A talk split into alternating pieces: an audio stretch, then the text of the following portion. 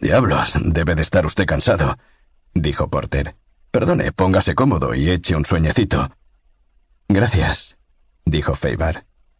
Lo haré. Cerró los ojos. El deslizarse del automóvil era como el de un tren, y Feibar volvió a tener su pesadilla de llegada a Inglaterra, solo que esta vez era ligeramente distinta.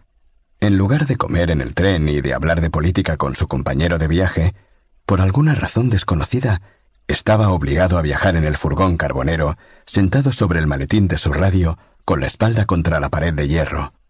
Cuando el tren llegó a Waterloo, todos, incluso los pasajeros que bajaban, tenían un pequeño duplicado de la fotografía de Feibar con el equipo de la carrera, y todos se miraban entre sí y comparaban las caras que veían con la de la fotografía. Cuando llegaron ante el empleado que recogía los billetes, éste le cogió del hombro y le dijo Usted es el hombre de la foto, ¿no es así? Feibar se quedó mudo. Todo lo que podía hacer era mirar la fotografía y recordar la forma en que había corrido para ganar aquella copa. Dios, cómo había corrido. Salió el primero, inició el tramo final unos 25 metros antes de lo que había planeado, y durante los últimos 500 metros habría querido morir. Y ahora quizá moriría, porque aquel empleado tenía en la mano aquella fotografía. Le estaba diciendo, despierte. Y súbitamente, Feibar se encontró de vuelta en el box al ten de Richard Porter. Y era Porter el que le estaba diciendo que despertara. Su mano derecha iba ya al encuentro de su manga izquierda, donde tenía envainado el estilete. Durante una fracción de segundo, olvidó que para Porter él era solo James Baker, un inocente tipo que viajaba en autostop. Entonces su mano cayó y volvió a relajarse. Se despierta como un soldado, dijo Porter con aire divertido. Hemos llegado a Aberdeen. Feibar volvió a notar el tono afectado al articular las palabras y recordó que Porter era magistrado y miembro de la policía. Feibar miró al hombre en la mortecina luz del amanecer. Porter era rubicundo, con bigote lustroso. Su abrigo color pelo de camello parecía caro. Era rico y poderoso en aquella ciudad, dedujo Feibar, y si desapareciera, se notaría inmediatamente su falta. En consecuencia, decidió no asesinarle. Buenos días, dijo Feibar. Desde su asiento y a través del vidrio miró la ciudad de granito. Avanzaban lentamente por la calle principal, donde se veían tiendas a ambos lados. Algunos de los primeros trabajadores andaban por ahí, todos evidentemente concentrados en sus tareas que los llevaban en una misma dirección. Feibar dedujo que serían pescadores. El lugar parecía frío y ventoso. Porter le dijo ¿No quisiera afeitarse y desayunar un poco antes de seguir el viaje? Tendría mucho gusto en invitarle a venir a mi casa. No quisiera causarle molestias. En absoluto. Si no fuera por usted, aún estaría en la A80 en Sterling, esperando que abriera algún taller mecánico. Bueno, otra vez será. Gracias. Quiero seguir el viaje. Porter no insistió, y Feibar creyó advertir que se sentía aliviado de que él no hubiera aceptado su oferta. El hombre dijo en ese caso lo dejaré en George Street, donde comienza la A96. La carretera lleva directamente a Banff. Un momento más tarde, detuvo el coche en una esquina. Bueno, hemos llegado. Gracias por el viaje, expresó Feibar mientras abría la puerta. Ha sido un placer. Porter le tendía la mano. Buena suerte. Feibar bajó, cerró la puerta y el automóvil partió. De Porter no tenía nada que temer, pensó. El hombre seguramente llegaría a su casa y dormiría todo el día, y cuando se diera cuenta de que había ayudado a un fugitivo, sería demasiado tarde para remediarlo. Se quedó mirando cómo el Vauxhall desaparecía de su vista. Luego cruzó la calle y entró en la esperada calle denominada Market Street. Poco después se encontró en los muelles, y siguiendo en línea recta llegó al mercado del pescado. Se sintió halagüeñamente anónimo entre el ruidoso ir y venir con aquel olor característico, donde todo el mundo estaba vestido con ropas de trabajo como él. En el aire rebotaban los peces de colores y alegres obscenidades. A Feibar le resultaba difícil entender el cerrado acento gutural de aquellas gentes. En un puesto compró té caliente y fuerte, que le sirvieron en un jarro con la loza rota, acompañado de un panecillo y un trozo de queso blanco. Se sentó sobre una barrica para comer y pensar. El momento propicio para robar una embarcación sería aquella noche. Tener que esperar todo el día era una contrariedad y le presentaba el problema de cómo ocultarse durante las siguientes horas. Estaba demasiado cerca de su objetivo para permitirse correr riesgos, y robar un bote durante el día era mucho más arriesgado que la oscuridad del atardecer. Terminó su desayuno y se puso en pie. Tenía aún un par de horas antes de que la ciudad se movilizara, Emplearía ese lapso para hallar un buen escondite. Recorrió los muelles. La seguridad era escasa, pero advirtió varios lugares donde podía ocultarse durante las horas peligrosas. Se puso a caminar por la playa arenosa y siguió por una explanada de más de un kilómetro, en cuyo extremo opuesto estaban anclados algunos yates de paseo, justo en la boca del río Don. Cualquiera de ellos le habría venido muy bien, pero con toda seguridad carecían de combustible. Un espesor de nubes escondía el sol naciente. Una vez más, el aire amenazó con tormentas eléctricas. Unos pocos excursionistas obstinados emergieron de los hoteles de la costa y llegaron hasta la playa a la espera de que apareciera el sol. Feibar dudó mucho de que pudieran disfrutar de él. El mejor escondite podría brindárselo la playa. La policía buscaría en la estación de ferrocarril y en la de autobuses, pero no harían un registro completo de la ciudad. Entrarían en unos pocos hoteles y casas de huéspedes, pero no era probable que se aproximaran a todos los que andaran por la playa. Decidió pasar el día sobre una hamaca. Compró el periódico en un kiosco y alquiló una hamaca. Se quitó la camisa y volvió a ponerse el overol sin la chaqueta. Si venía un policía alcanzaría a verlo mucho antes de que llegara al lugar donde estaba él. Habría tiempo de sobra para dejar la playa y perderse entre las calles. Comenzó a leer el periódico. Había una nueva ofensiva aliada en Italia según los titulares, pero Feibar era escéptico. Anzio había sido un desastre. El periódico estaba muy mal impreso y no había fotografías. Leyó que la policía estaba buscando a un tal Henry Feibar que había asesinado a dos personas en Londres con un estilete. Pasó una mujer en traje de baño que le miró largamente. El corazón le dio un vuelco. Luego se dio cuenta de que solo eran ganas de flirtear. Durante un segundo estuvo tentado de hablar con ella. Hacía tanto tiempo que no... Se quitó el pensamiento de la cabeza. Paciencia. Había que tener paciencia. Al día siguiente llegaría a su propio país. Era una pequeña lancha para pescar, de unos diez o quince metros de eslora y amplia de manga, con motor interior. La antena indicaba que tenía una poderosa radio. La mayor parte de la cubierta estaba ocupada por escotillas para el pequeño dispositivo de lavado. La cabina estaba en la popa, y solo cabían en ella dos hombres de pie, además del instrumental y los controles. El casco estaba recién calafateado. La pintura se veía impecable.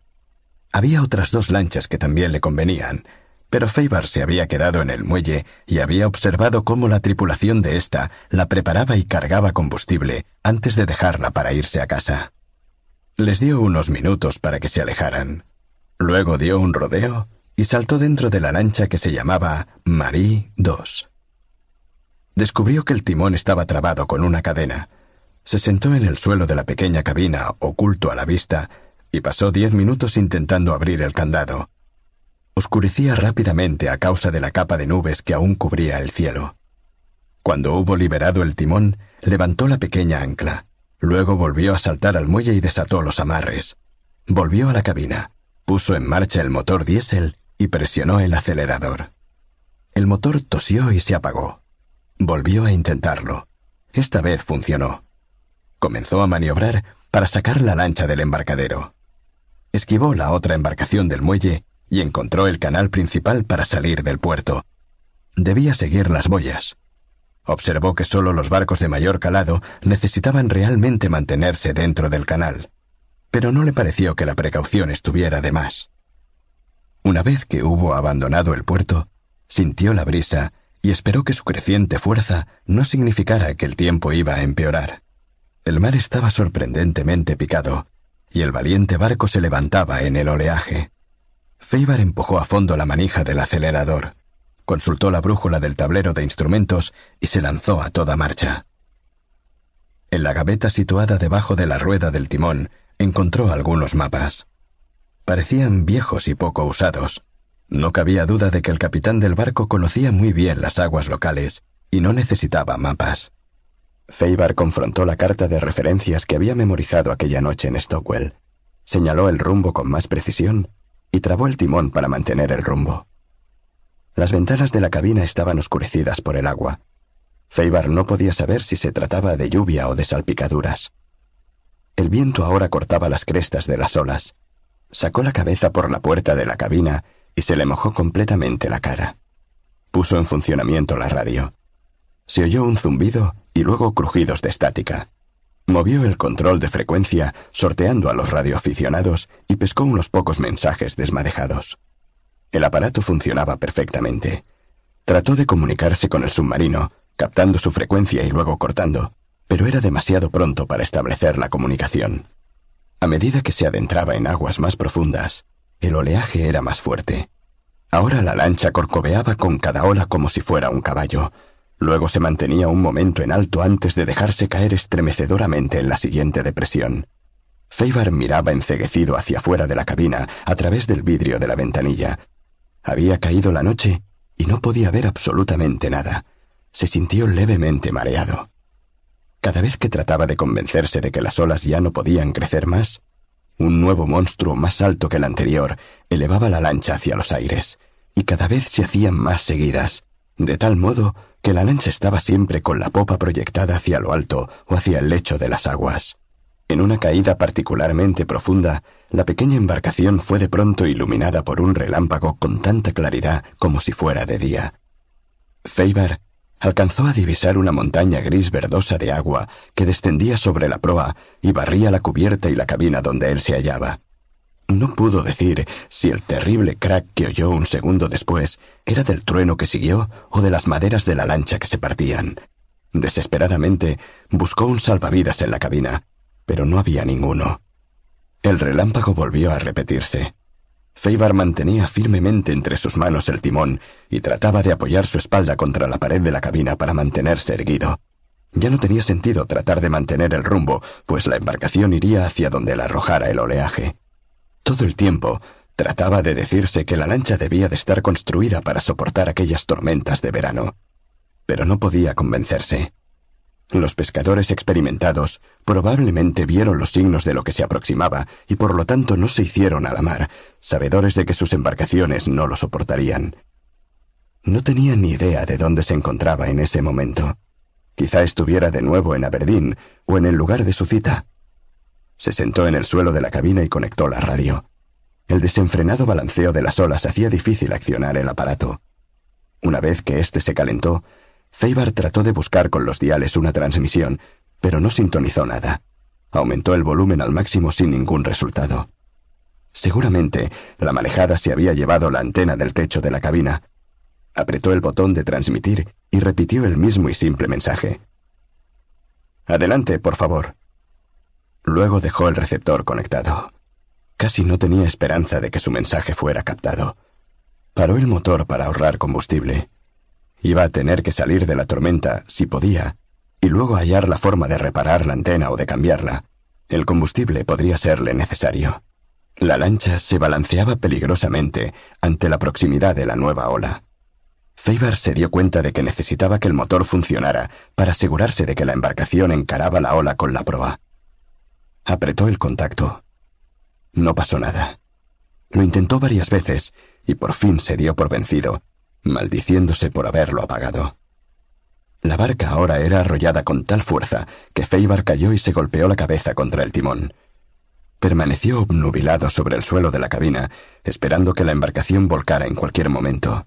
Otra ola vino a estamparse en la cabina con tal fuerza que rompió el cristal, y de pronto Feibar se encontró bajo las aguas. Era evidente que el barco se hundía. Luchó por enderezarse y salir a la superficie. Las ventanas habían desaparecido, pero la lancha aún flotaba. De una patada abrió la puerta de la cabina y el agua salió. Se aferró al timón para impedir que el agua lo barriera fuera de la barca. La tormenta iba en aumento de un modo increíble. Uno de los últimos pensamientos coherentes de Feibar fue que semejante tormenta probablemente no se produjera más de una vez en un siglo. Luego, concentró su voluntad en el problema de no soltar el timón. De haber podido se hubiera atado a él, pero no se atrevía siquiera a soltarlo para hallar un trozo de soga. Perdió totalmente la noción de arriba y abajo. La barca cabeceó y rodó sobre las olas y los acantilados. La fuerza del viento y los miles de litros de agua se confabulaban para arrancarle de donde estaba. Los pies le resbalaban continuamente sobre el suelo mojado y las paredes, y los músculos de los brazos le dolían terriblemente. Cada vez que sentía la cabeza fuera del agua, trataba de coger aire, y si no, aguantaba el aliento. Varias veces estuvo a punto de desvanecerse, y solo tenía la noción de que el techo de la cabina había desaparecido. Cada vez que se producía un relámpago, tenía visiones de pesadilla. Siempre se sorprendía de ver dónde estaba la ola, allá adelante, más abajo, rodando junto a él o por completo fuera del alcance de su vista. También descubrió con horror que no sentía sus manos, y solo por la vista advirtió que aún las tenía aferradas al timón, congeladas y paralizadas como en la rigidez de la muerte, en sus oídos había un constante rugido, y el viento era ya indiscernible del trueno y el mar. La capacidad de un pensamiento coherente fue desapareciendo lentamente para convertirse en algo menos que una alucinación, pero en algo más que el soñar despierto. Vio a la muchacha que anteriormente le había mirado con fijeza en la playa. Ella caminaba interminablemente hacia él sobre la castigada cubierta de la lancha pesquera. Llevaba el traje de baño colgando en el brazo y avanzaba, pero nunca llegaba hasta él. Supo que cuando se acercara lo suficiente, él dejaría la rueda del timón para aferrarse a ella, pero mientras tanto repetía Aún no, aún no. Ella seguía caminando sonriente mientras balanceaba las caderas. Estuvo tentado de dejar el timón y correr hacia ella, pero algo le decía en el fondo de la mente que si se movía nunca la alcanzaría, de modo que esperó observándola y sonriéndole de vez en cuando, aunque podía verla incluso cuando mantenía los ojos cerrados. Ahora perdía y recuperaba la conciencia. Todo se le desvanecía. Primero se iba en el mar y la lancha, luego la muchacha, hasta que despertaba con una sacudida para darse cuenta de que aún estaba aferrado al timón, aún inverosímilmente vivo. Entonces permanecía consciente un momento, pero el cansancio le devolvía al estado anterior. En uno de sus últimos momentos de lucidez, notó que las olas iban en una dirección determinada, arrastrando el barco consigo. El relámpago volvió a dibujarse y le hizo ver hacia un lado una enorme masa oscura, una gigantesca ola. No, no era una ola, sino un acantilado. La idea de estar próximo a tierra se mezclaba con el temor de ser destrozado contra un acantilado. Estúpidamente tiró del contacto, luego apresuradamente llevó la mano a la rueda del timón pero ya no pudo agarrarse. Una nueva ola levantó el barco y lo lanzó hacia adelante como un juguete roto. Mientras caía en el aire, aún aferrando el timón con una mano, vio aparecer la punta de una roca que emergía como un estilete que hubiera ensartado una ola. Parecía indudable que el barco quedaría allí destrozado, pero el casco raspó el borde y siguió de largo. Ahora las olas rompían contra la montaña, la proximidad de los acantilados fue demasiado para los despojos del barco que recibió un sólido impacto y se partió con un gran estampido. Feibar supo que realmente la lancha ya no existía. Las aguas se habían retirado, y Feibar entonces no tuvo duda alguna de que el casco se había partido porque había chocado con tierra. Se quedó mirando mudo de asombro al tiempo que un nuevo relámpago iluminaba la playa. El mar atraía los restos de la lancha y los depositaba en la arena mientras el agua volvía a barrer la cubierta, arrojando a Feibar al suelo. Pero en ese instante había visto todo con meridiana claridad. La playa era estrecha y las olas rompían justo sobre el acantilado, pero a su derecha había un malecón y una especie de puente que iba del malecón hacia la cumbre del acantilado. Sabía que si abandonaba la lancha en la playa, la siguiente ola le mataría golpeándole la cabeza como un huevo contra la piedra pero si entre el lapso de dos olas podía llegar al malecón, podría trepar hasta el puente y quedar fuera del alcance de las aguas. La siguiente ola abrió la cubierta en dos como si la madera fuese una piel de plátano. La barca se abrió bajo los pies de Feibar y sintió que el agua lo tragaba. Logró enderezarse y tocar fondo con los pies. Sentía las piernas como gelatina debajo de él, pero logró dar unos pasos en dirección al malecón. Esos pocos metros fueron el ejercicio más extenuante que había realizado en su vida. Quería tropezar, cualquier cosa con tal de tirarse al agua y morir, pero siguió manteniéndose erguido, tal como le había sucedido cuando ganó la carrera de los cinco mil metros, hasta que finalmente tropezó contra los pilotes del malecón. Se agarró como pudo del maderamen, rogando que sus manos adquirieran de nuevo vida, aunque solo fuera unos segundos. Pudo elevarse hasta colocar la barbilla sobre un reborde y consiguió hacer rodar las piernas y el cuerpo fuera del agua. La ola llegó cuando se incorporaba sobre las rodillas. Se tiró de boca, el agua lo arrastró unos pocos metros y volvió a tirarlo contra los tablones. Tragó agua y vio las estrellas. Cuando desapareció el peso de su espalda, quiso recuperar fuerzas para volver a desplazarse, pero no podía. Se sentía inexorablemente arrastrado hacia atrás. De pronto sintió un acceso de ira. No dejaría que... Maldita sea. Y menos ahora que ya estaba fuera. Maldijo la jodida tormenta, y al mar, y a los ingleses, y a Percival Godliman, y de pronto se encontró sobre sus pies y corriendo, corriendo contra el mar y cuesta arriba, corriendo con los ojos cerrados y la boca abierta, convertido en un demente que quería reventar sus pulmones y quebrar sus huesos, corriendo sin sentido de destino, pero sabiendo que no se detendría hasta volverse loco. La rampa era larga y empinada. Un hombre fornido podría haber corrido de un tirón hasta arriba solo con entrenamiento y descansado. Un atleta olímpico cansado habría llegado hasta la mitad del camino. Un hombre normal de cuarenta años no habría logrado avanzar un par de metros. Feibar llegó a la cumbre. Un metro antes de alcanzarla sintió un dolor agudo, como un leve ataque de corazón, y se desmayó, pero sus piernas aún dieron dos pasos más antes de caer sobre la hierba mojada. Nunca supo cuánto tiempo permaneció sin conocimiento. Cuando despertó, el tiempo aún era tormentoso, pero despuntaba el día y podía ver a pocos metros de distancia una pequeña casa que parecía habitada. Se incorporó sobre las rodillas y arrastrándose comenzó el interminable recorrido hasta la puerta de entrada. 18. El submarino giró en un tedioso círculo. Sus poderosos motores diésel habían aminorado al máximo la marcha mientras surcaba las profundidades como un gran tiburón gris y desdentado. Su comandante, el teniente Vernagir, su amo, bebía un sucedáneo de café y trataba de no fumar más cigarrillos. Habían tenido una larga noche y un largo día. No le gustaba nada la misión que le habían encomendado. Él era un combatiente y allí no se libraba combate alguno. Además, Sentía antipatía por el callado funcionario del Upper, con sus ojos azules astutos como de personaje de libro de cuentos, el cual constituía un huésped no deseado a bordo de su submarino. El hombre del servicio de inteligencia, mayor Obol, estaba sentado frente al capitán. El hombre nunca tenía aspecto cansado, maldito fuera. Aquellos ojos azules lo escudriñaban todo, pero su expresión permanecía impasible. Su uniforme nunca se ajaba, pese a los rigores de la vida debajo del agua, y encendía un cigarrillo cada veinte minutos y lo fumaba hasta quemarse los dedos. Gir habría querido dejar de fumar para hacer que se obedecieran las disposiciones y evitar que Bol disfrutara del tabaco, pero él mismo era demasiado adicto. Gir nunca había tenido simpatía por la gente del servicio de inteligencia, pues siempre tenía la sensación de que le estaban controlando a él. Tampoco le gustaba trabajar con el Amber. Su submarino estaba hecho para el combate, no para andar dando vueltas por las costas británicas recogiendo agentes secretos. Le parecía que era una locura estar arriesgando una maquinaria de combate y ni que hablar de una tripulación entrenada en función de un hombre que podía no aparecer. Terminó el líquido de su taza e hizo un gesto de desagrado.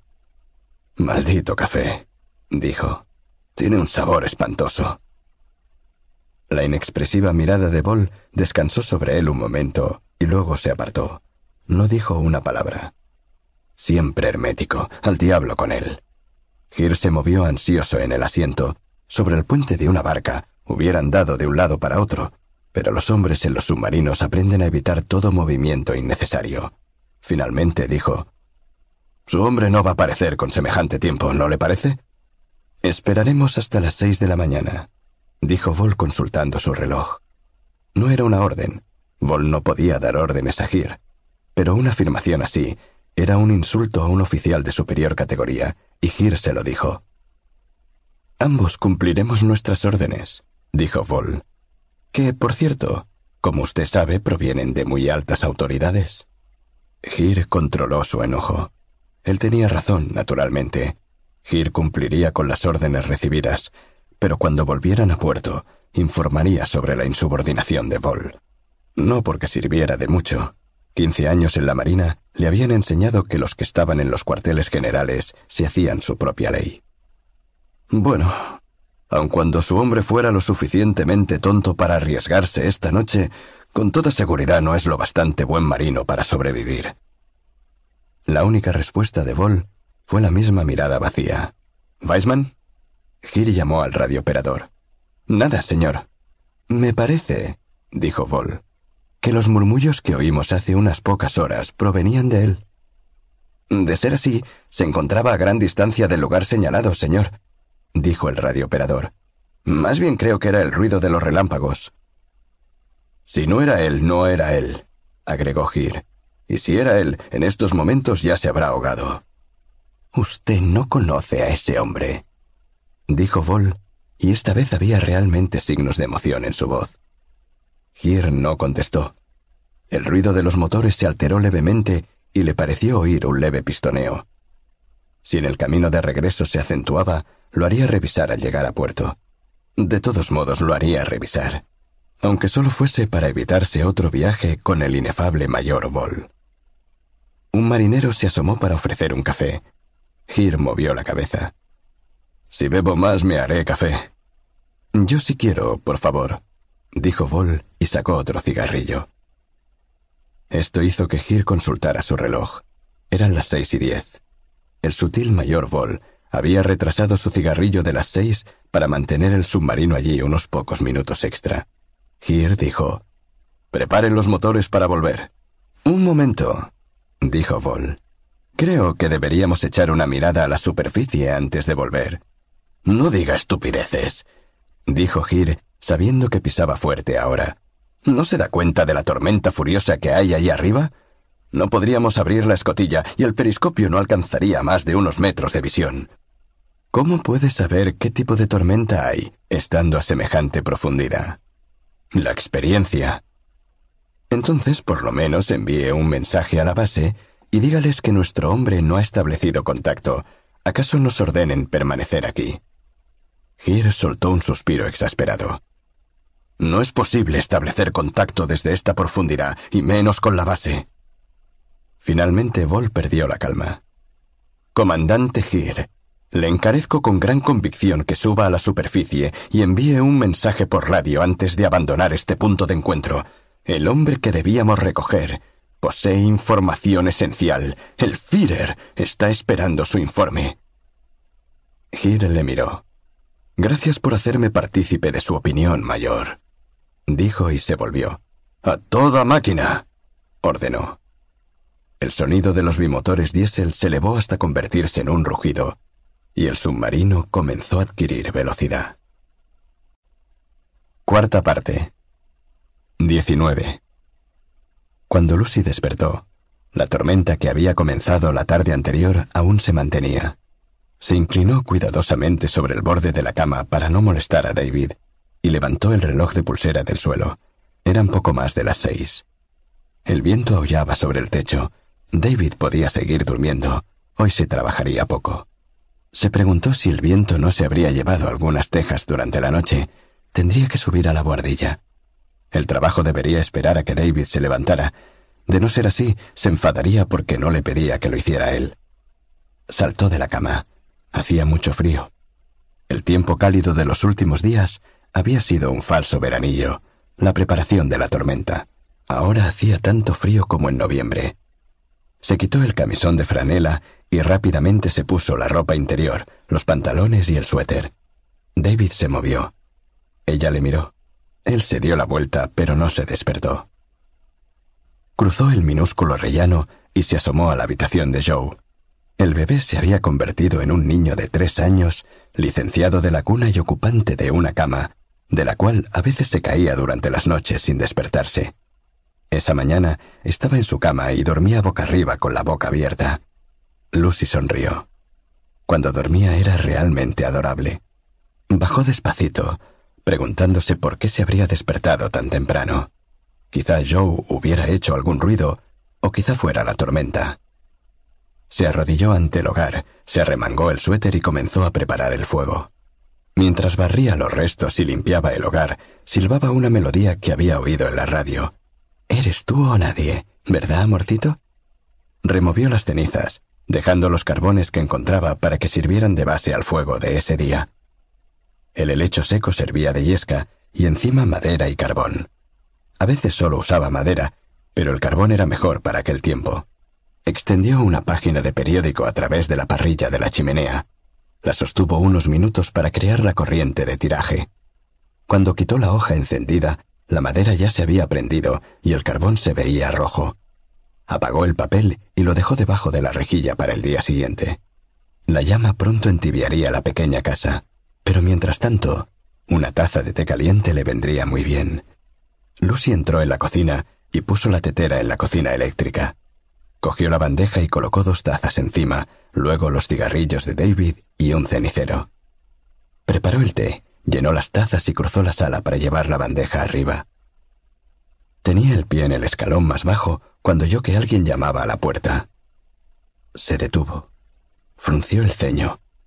Decidió que era el viento que golpeaba algo y dio otro paso. El sonido volvió a repetirse. Era como si alguien estuviera llamando a la puerta de enfrente. Era absurdo, naturalmente. No había nadie que llamara a la puerta, solo Tom. Y él siempre venía por la puerta de la cocina y nunca llamaba. Otra vez el sonido. Bajó los escalones y balanceando la bandeja en una mano, abrió la puerta de entrada. Tiró la bandeja del susto. El hombre cayó en el recibidor tirándola a ella. Lucy lanzó un grito. El susto le duró solo un momento. El extraño yacía al lado de ella cual largo era en el piso de la sala, evidentemente incapaz de atacar a nadie. Tenía las ropas empapadas y las manos y la cara mortalmente pálidas por el frío. Lucy se incorporó. David se deslizaba escalera abajo sobre su trasero, diciendo ¿Qué pasa? ¿Qué pasa? Él, decía Lucy señalándole. David llegó al pie de la escalera, aún con su pijama, y se instaló él mismo en su silla de ruedas. No veo por qué tanto grito, dijo aproximándose con la silla e inspeccionando al hombre del suelo. Lo lamento, me asusté. Se agachó y tomando al hombre por los brazos, lo arrastró hasta el centro de la sala. David lo siguió. Lucy lo colocó ante el hogar. David se quedó mirando el cuerpo inerte. ¿De dónde diablos cayó? Debe de haber naufragado eh, la tormenta. Pero llevaba ropas de obrero, no de marinero, según advirtió Lucy, quien se quedó estudiándole. Era un hombre de fuerte complexión, que excedía en mucho el largo de la alfombra colocada ante el hogar, y muy robusto en torno al cuello y los hombros. Tenía una cara de rasgos muy marcados, agradable, la frente muy alta y una mandíbula potente. Posiblemente fuera un hombre guapo, pensó, solo que esa palidez mortal no permitía advertir nada. Él se movió y abrió los ojos. Al principio parecía terriblemente atemorizado, como un niño pequeño que despierta en un lugar desconocido, pero muy rápidamente su expresión se distendió y miró a su alrededor, descansando brevemente su mirada en Lucy, David, la ventana, la puerta y el fuego. Tenemos que cambiarle las ropas, dijo Lucy. Trae un pijama y una bata, David. David hizo desplazar su silla y Lucy se arrodilló ante el extraño. Primero le quitó los zapatos y los calcetines. Casi parecía haber una expresión divertida en sus ojos mientras la miraba, pero cuando ella llegó a la chaqueta, él cruzó protectoramente los brazos sobre su pecho. Morirá de neumonía si no se quita esas ropas, dijo ella de la forma más amable posible. Permítame que le ayude. No sé si nos conocemos lo suficiente, dijo el hombre. Después de todo, no nos han presentado. Esas fueron sus primeras palabras. Su voz era tan agradable, sus palabras tan formales, que el contraste con su terrible aspecto hizo reír a Lucy en voz alta. ¿Es usted tímido? le preguntó ella. Simplemente creo que un hombre debe conservar un aire de misterio. Sonreía socarronamente, pero súbitamente la sonrisa se le quebró y los ojos se le cerraron por el dolor. David volvió con un pijama limpio sobre el brazo. Parece que vosotros dos ya os entendéis muy bien, dijo. Tendrás que desnudarle tú, dijo Lucy. A mí no me lo permite. La expresión de David era hermética. Podré hacerlo solo, dijo el extranjero, si no se considera como excesiva ingratitud en mi parte. Haga lo que quiera, dijo David, dejando las ropas en una silla y saliendo. Prepararé un poco más de té, dijo Lucy, saliendo también y cerrando la puerta de la sala. David ya estaba llenando la tetera en la cocina, con un cigarrillo balanceándose en la boca. Lucy se apresuró a limpiar y recoger los trozos de las tazas que habían quedado en el suelo del recibidor y luego se le unió. Hace cinco minutos no estaba seguro de si el tipo estaba vivo y ahora se está vistiendo solo, dijo David. Quizá estuviera fingiendo, respondió Lucy, ocupándose de preparar el té. La perspectiva de ser desnudado por ti le produjo una rápida recuperación. No puedo creer que nadie sea tímido hasta tal extremo. Tu propia carencia en ese aspecto puede conducirte a subestimar sus poderes en otros. Lucy hacía ruido con las tazas. No nos peleemos hoy, David. Tenemos algo más interesante que hacer. Tomó la bandeja y se dirigió a la sala. El desconocido estaba abotonándose la chaqueta del pijama. Cuando ella entró se volvió de espaldas. Ella dejó la bandeja y sirvió té. Cuando le miró, ya estaba vestido con las ropas de David. Ha sido usted muy amable, dijo él con una mirada directa. Realmente no parecía el tipo de hombre tímido, pensó Lucy. Sin embargo, era unos años mayor que ella, quizá unos cuarenta, y su actitud podría deberse a ello. Cada minuto que pasaba parecía menos un náufrago. Siéntese junto al fuego, le sugirió ella, alcanzándole una taza de té. No creo que pueda sostener el plato, respondió él. No puedo mover los dedos. Tomó la taza con las palmas de las manos rígidas y se la llevó a los labios. David entró y le ofreció un cigarrillo que él no aceptó. El desconocido se bebió todo el té y luego preguntó ¿Dónde estoy? El lugar se llama Isla de las Tormentas, respondió David. El hombre pareció aliviado. Creí que habría sido devuelto a Inglaterra. David movió las piernas del hombre en dirección al fuego para calentarle los pies desnudos. Probablemente fue lanzado a la bahía, dijo David. Por lo general las cosas son lanzadas allí. Así se formó la playa. Joe entró, con los ojos cargados aún de sueño, arrastrando un oso tan grande como él mismo. Al ver al desconocido corrió hasta Lucy y escondió la cara. He asustado a su hijita, sonrió el hombre. Es un niño, tengo que cortarle el pelo. Lucy levantó a Joe y lo puso sobre sus rodillas. Lo lamento. Los ojos del desconocido volvieron a cerrarse y se balanceó en la silla. Lucy se puso de pie, depositando a Joe en un sofá. Debemos llevar al pobre hombre a la cama, David. Espera un instante, dijo David, arrimándose en la silla junto al desconocido. ¿Acaso haya otros sobrevivientes? El hombre levantó la cara. Estaba solo, murmuró el hombre haciendo un gran esfuerzo. David, empezó Lucy. Una pregunta más. ¿Notificó al guardacostas cuál era su rumbo? ¿Qué importancia tiene? dijo Lucy. Tiene importancia, porque si lo hizo es posible que haya una cantidad de hombres arriesgando su vida para encontrarle, y podemos hacerle saber que está a salvo. No, no lo hice, dijo el hombre muy despacio. Es suficiente, dijo Lucy a David, y fue a arrodillarse ante el hombre. ¿Cree que podrá subir la escalera? Él asintió y se puso de pie. Lucy le pasó el brazo sobre el hombro de ella y comenzó a hacerlo andar. Le pondré en la cama de Joe, dijo. Fueron subiendo con una pausa en cada escalón. Cuando llegaron arriba, el poco calor que el fuego había devuelto a la cara del hombre había desaparecido. Lucy le llevó hasta el dormitorio más pequeño, donde se desplomó sobre la cama. Lucy le arregló las mantas, le tapó bien y abandonó la habitación, cerrando muy despacio la puerta. El alivio cubrió a Faber como una marea. Durante los últimos pocos minutos, los esfuerzos de autocontrol habían sido sobrehumanos. Se sintió impotente, derrotado y enfermo. Una vez que se abrió la puerta de entrada, se dejó caer durante algunos minutos. El peligro se hizo presente cuando una hermosa muchacha comenzó a desnudarle y él recordó la cápsula con la película que tenía adherida a su pecho. La necesidad de controlar la situación volvió a alertarle. También temió que llamaran a una ambulancia, pero eso no se había mencionado.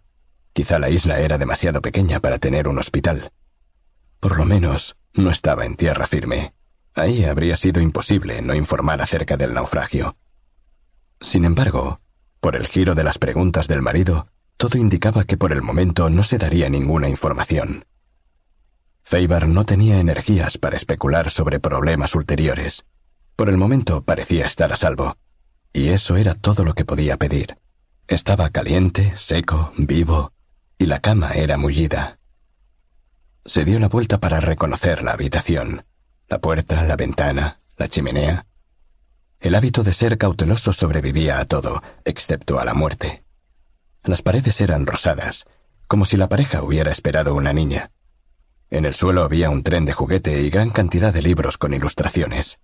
Era un lugar seguro, doméstico, un hogar. Él era un lobo entre una manada de ovejas, un lobo agotado. Cerró los ojos. Pese al agotamiento, debía forzarse a descansar, a distenderse músculo por músculo. Gradualmente, la cabeza se le vació de pensamiento y se durmió. Lucy probó las gachas y les agregó otra pizca de sal. Había llegado a gustarles la forma en que las hacía Tom, a la escocesa, sin azúcar. Ya nunca volvería a hacerlas con azúcar, aunque hubiera abundancia y quedara atrás el racionamiento. Era notable cómo uno se acostumbraba a las cosas cuando no quedaba otro remedio. El pan negro, la margarina y las gachas con sal. Las sirvió con un cucharón y la familia se sentó a desayunar. Joe puso cantidad de leche para enfriar la suya. David comía muchísimo últimamente y no engordaba, desarrollaba una intensa actividad al aire libre. Le miró las manos a través de la mesa. Estaban ásperas y permanentemente morenas. Eran las manos de un trabajador manual. Ella había observado las manos del extranjero. Eran largas, de dedos finos, la piel blanca pese a las heridas y magulladuras. Se veía que no estaba acostumbrado al trabajo de atender un barco. Hoy no podrás hacer mucho, dijo Lucy. Parece que la tormenta seguirá. No importa. Pese a todo, las ovejas requieren cuidado con bueno o mal tiempo. ¿Dónde estarás? Hacia el lado de Tom. Iré en el jeep. ¿Puedo ir? dijo Joe. No, hoy no, dijo Lucy. Está demasiado húmedo y frío. Pero no me gusta el hombre. No seas tonto, le sonrió Lucy. No nos hará ningún daño. Está tan enfermo que casi no puede moverse. ¿Quién es? No sabemos su nombre. Se le hundió el barco y tenemos que cuidarle hasta que se ponga bien y pueda volver a tierra firme. Es un hombre muy simpático. ¿Es mi tío? Es solo un desconocido, Joe. Come. Joe parecía defraudado. En una ocasión había conocido a un tío. En su mente los tíos eran personas que regalaban caramelos que a él le gustaban y dinero que él no sabía cómo emplear. David terminó su desayuno y se puso la capelina, una especie de gran plástico con mangas y un agujero para la cabeza. Cubría la mayor parte de su silla de ruedas, además de su cuerpo. Se puso un sombrero de lluvia, se lo ató debajo del mentón, besó a Joe y se despidió de Lucy. Un par de minutos después, oyó que el jeep iba cuesta arriba y fue a la ventana para ver cómo David se iba bajo la lluvia. Las ruedas traseras del vehículo patinaban en el barro. Tendría que conducir con sumo cuidado. Se volvió hacia Joe y él le dijo, Este es un perro. Estaba haciendo un dibujo sobre el mantel con gachas y leche. Lucy le dio una palmada en las manos. Mira lo que has hecho. El niño adoptó una expresión de ofensa y desagrado, y Lucy pensó en lo mucho que se parecía a su padre. Tenían el mismo pelo oscuro, casi negro, la piel morena y una misma manera de replegarse cuando estaban enfadados Pero Joe reía con facilidad. Por fortuna había heredado algo de la familia materna. Joe confundió la mirada contemplativa de la madre con enojo y dijo Lo siento. Ella le lavó en la pileta de la cocina, luego limpió y lavó las cosas del desayuno pensando en el desconocido que se encontraba arriba. Ahora que la crisis inmediata había pasado y que al parecer el hombre no se iba a morir, estaba picada por la curiosidad acerca de él. ¿Quién era? ¿De dónde provenía? ¿Qué estaba haciendo en medio de la tormenta? ¿Tenía familia? ¿Por qué vestía ropas de obrero y sus manos no lo eran? ¿Su acento de dónde era? Resultaba muy interesante. Pensó que de haber vivido en cualquier otro lugar, no habría aceptado aquella presencia que le caía de golpe. Quizá fuera un desertor o un criminal, o incluso un prisionero de guerra. Pero viviendo en una isla, uno olvidaba que otros seres humanos podían ser amenazadores en lugar de solidarios. Era tan hermoso ver una cara nueva que albergar sospechas parecía innoble.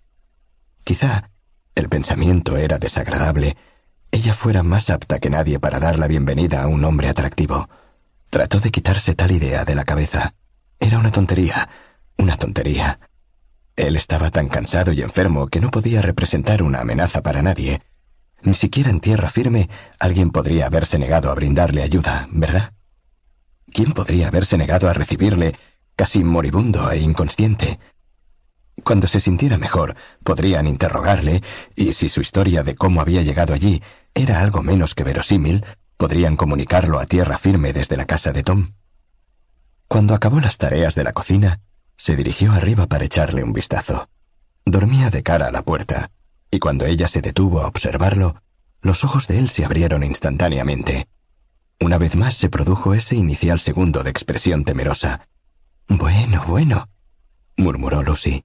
Solo quería asegurarme de que usted se encuentra bien. Él cerró los ojos sin hablar. Ella volvió a bajar. Se puso ropas de lluvia y botas, y lo mismo hizo con Joe, y salieron. Aún llovía a cántaros, y el viento era fuertísimo. Miró al techo. Efectivamente habían perdido algunas tejas. Se encaminó hacia la cumbre, inclinándose en dirección contraria al viento. Llevaba a Joe cogido con fuerza de la mano, pues el viento podía arrebatárselo en cualquier momento. Dos minutos después, estaba deseando no haber salido. La lluvia le penetraba por el cuello del impermeable y por encima de las botas. Joe también debía de estar empapado pero puesto que ya se habían mojado, podían aguantar unos minutos más. Lucy quería ir a la playa. Sin embargo, cuando llegaron al final de la rampa, se dio cuenta de que lo que se proponía era imposible. El estrecho camino de tablas estaba sumamente resbaladizo por la lluvia, y con semejante viento era posible que perdiera pie y cayera rodando hasta la playa, veinticinco o treinta metros más abajo. Debía contentarse con mirar. Era todo un espectáculo. Enormes olas, cada una del tamaño de una pequeña casa, llegaban a la playa siguiéndose muy de cerca. Una vez que atravesaban la playa, crecían aún más, y su cresta se retorcía en signo de interrogación y se arrojaba furiosamente contra el acantilado. La espuma convertida en vapor subía en grandes sábanas hasta el final de la piedra, haciendo que Lucy retrocediera rápidamente un paso atrás y Joe lanzara gritos de deleite. Lucy podía oír la risa de su hijo solo porque éste se le había subido a los brazos y tenía la boca a la altura del oído de su madre. El ruido del viento y del mar ahogaban sonidos más distantes. Mirar los elementos desatados, rugiendo con fuerza, era algo estremecedor, y más aún estar de pie al borde del acantilado, sintiéndose amenazada y a salvo al mismo tiempo, temblando de frío y sudando de miedo. Era estremecedor de verdad tanto más por las pocas emociones que había en su vida. Estaba a punto de volver, temerosa de que Joe se enfriara, cuando divisó la barca. Ya no era una barca. Eso era lo terrible del espectáculo. Todo lo que quedaba eran los grandes tablones de la cubierta y de la quilla. El resto estaba desperdigado por las rocas debajo del acantilado, como las cerillas de una caja aplastada. Lucy advirtió que había sido una barca grande, un hombre solo podría haberla manejado, pero no era nada fácil, y el daño que le había causado el mar era sobrecogedor. Se podía decir que no habían quedado dos pedazos de madera unidos. ¿Cómo era posible, Dios santo, que el desconocido hubiera salido de aquello con vida. Se estremeció al pensar en lo que las olas, en conjunción con las rocas, podían haber hecho a un cuerpo humano. Joe advirtió su súbito cambio de estado de ánimo y le dijo al oído Vayamos a casa, mamá. Ella volvió rápidamente sobre sus pasos y se apresuró por el camino enlodado para llegar a su casa. Una vez allí, se quitaron las ropas mojadas, chaquetas, sombrero, botas y las colgaron en la cocina para que se secaran. Lucy fue hasta arriba y volvió a mirar al desconocido. Esta vez él no abrió los ojos. Parecía estar durmiendo muy tranquilamente. Sin embargo, ella tuvo la sensación de que él había despertado y que al reconocer su paso en la escalera había cerrado nuevamente los ojos antes de que ella abriera la puerta. Se metió en el cuarto de baño y llenó la bañera con agua caliente. Desnudó a Joe y lo metió dentro. Luego, sin detenerse a pensarlo, se quitó también ella las ropas y se metió junto con él. El calor del agua era una bendición. Cerró los ojos y se relajó. Aquello también era agradable. Estar en una casa, sentirse al abrigo mientras la lluvia golpeaba con impotencia las fuertes paredes de piedra. De pronto la vida se había vuelto interesante. En una noche se había producido una tormenta, un naufragio, y había aparecido un hombre misterioso. Esto después de tres años de Deseó que el desconocido despertara pronto para poder averiguar cosas acerca de él. Mientras tanto, se hizo la hora de que empezara a cocinar el almuerzo para los hombres. Tenía cordero para hacer un guiso. Salió de la bañera y empezó a secarse tranquilamente. Joe se entretenía con un juguete de goma, un gato muy mordisqueado. Lucy se miró en el espejo, examinándose las estrías que le recordaban su embarazo. Poco a poco iban como borrándose, pero nunca desaparecerían por completo. Sin embargo, los baños de sol contribuirían a disimularlas. Sonrió, pensando que no tenía muchas posibilidades de tomarlos. Por otra parte, ¿a quién podría interesarle las condiciones de su piel como no fuera a sí misma? ¿Puedo quedarme un minuto más? preguntó Joe. Era una frase que utilizada por él podía significar cualquier cantidad de tiempo. Un minuto más podía ser mediodía. El tiempo de vestirme, no más, le dijo. Colgó la toalla y se dirigió a la puerta. El desconocido estaba en el vano mirándola. Se quedaron mirándose. Era extraño que no se sintiera atemorizada en absoluto, pensó Lucy más tarde. Quizá por la forma en que él la miró. En su expresión no había amenaza alguna, ni deseo, ni agresividad. Él no le miraba el pubis, tampoco los senos, Solamente le miraba a la cara, a los ojos. Ella recordaba que se sorprendió, pero no se sintió confundida, y en algún recodo de la mente se preguntó por qué no gritaba, ni se cubría con las manos, ni le cerraba la puerta con ademán rotundo. Por fin, sus ojos adquirieron cierta expresión. Quizá ella la imaginaba, pero advirtió admiración, un ligero aire de sincero humor y un matiz de tristeza. Y luego la situación se quebró. Él se dio la vuelta y volvió a su habitación, cerrando la puerta tras él. Un momento después, Lucy oyó crujir el somier, lo cual indicaba que había vuelto a meterse en la cama.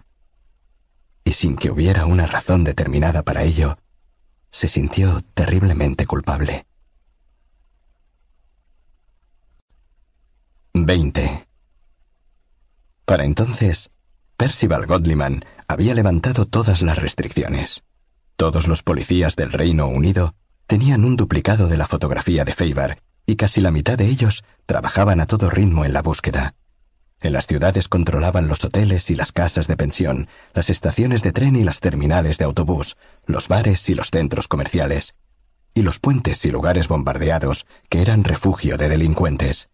Y en el campo, Registraban los hilos, los graneros, las casas vacías, los castillos en ruinas, los setos, los claros en las espesuras boscosas y en los maizales.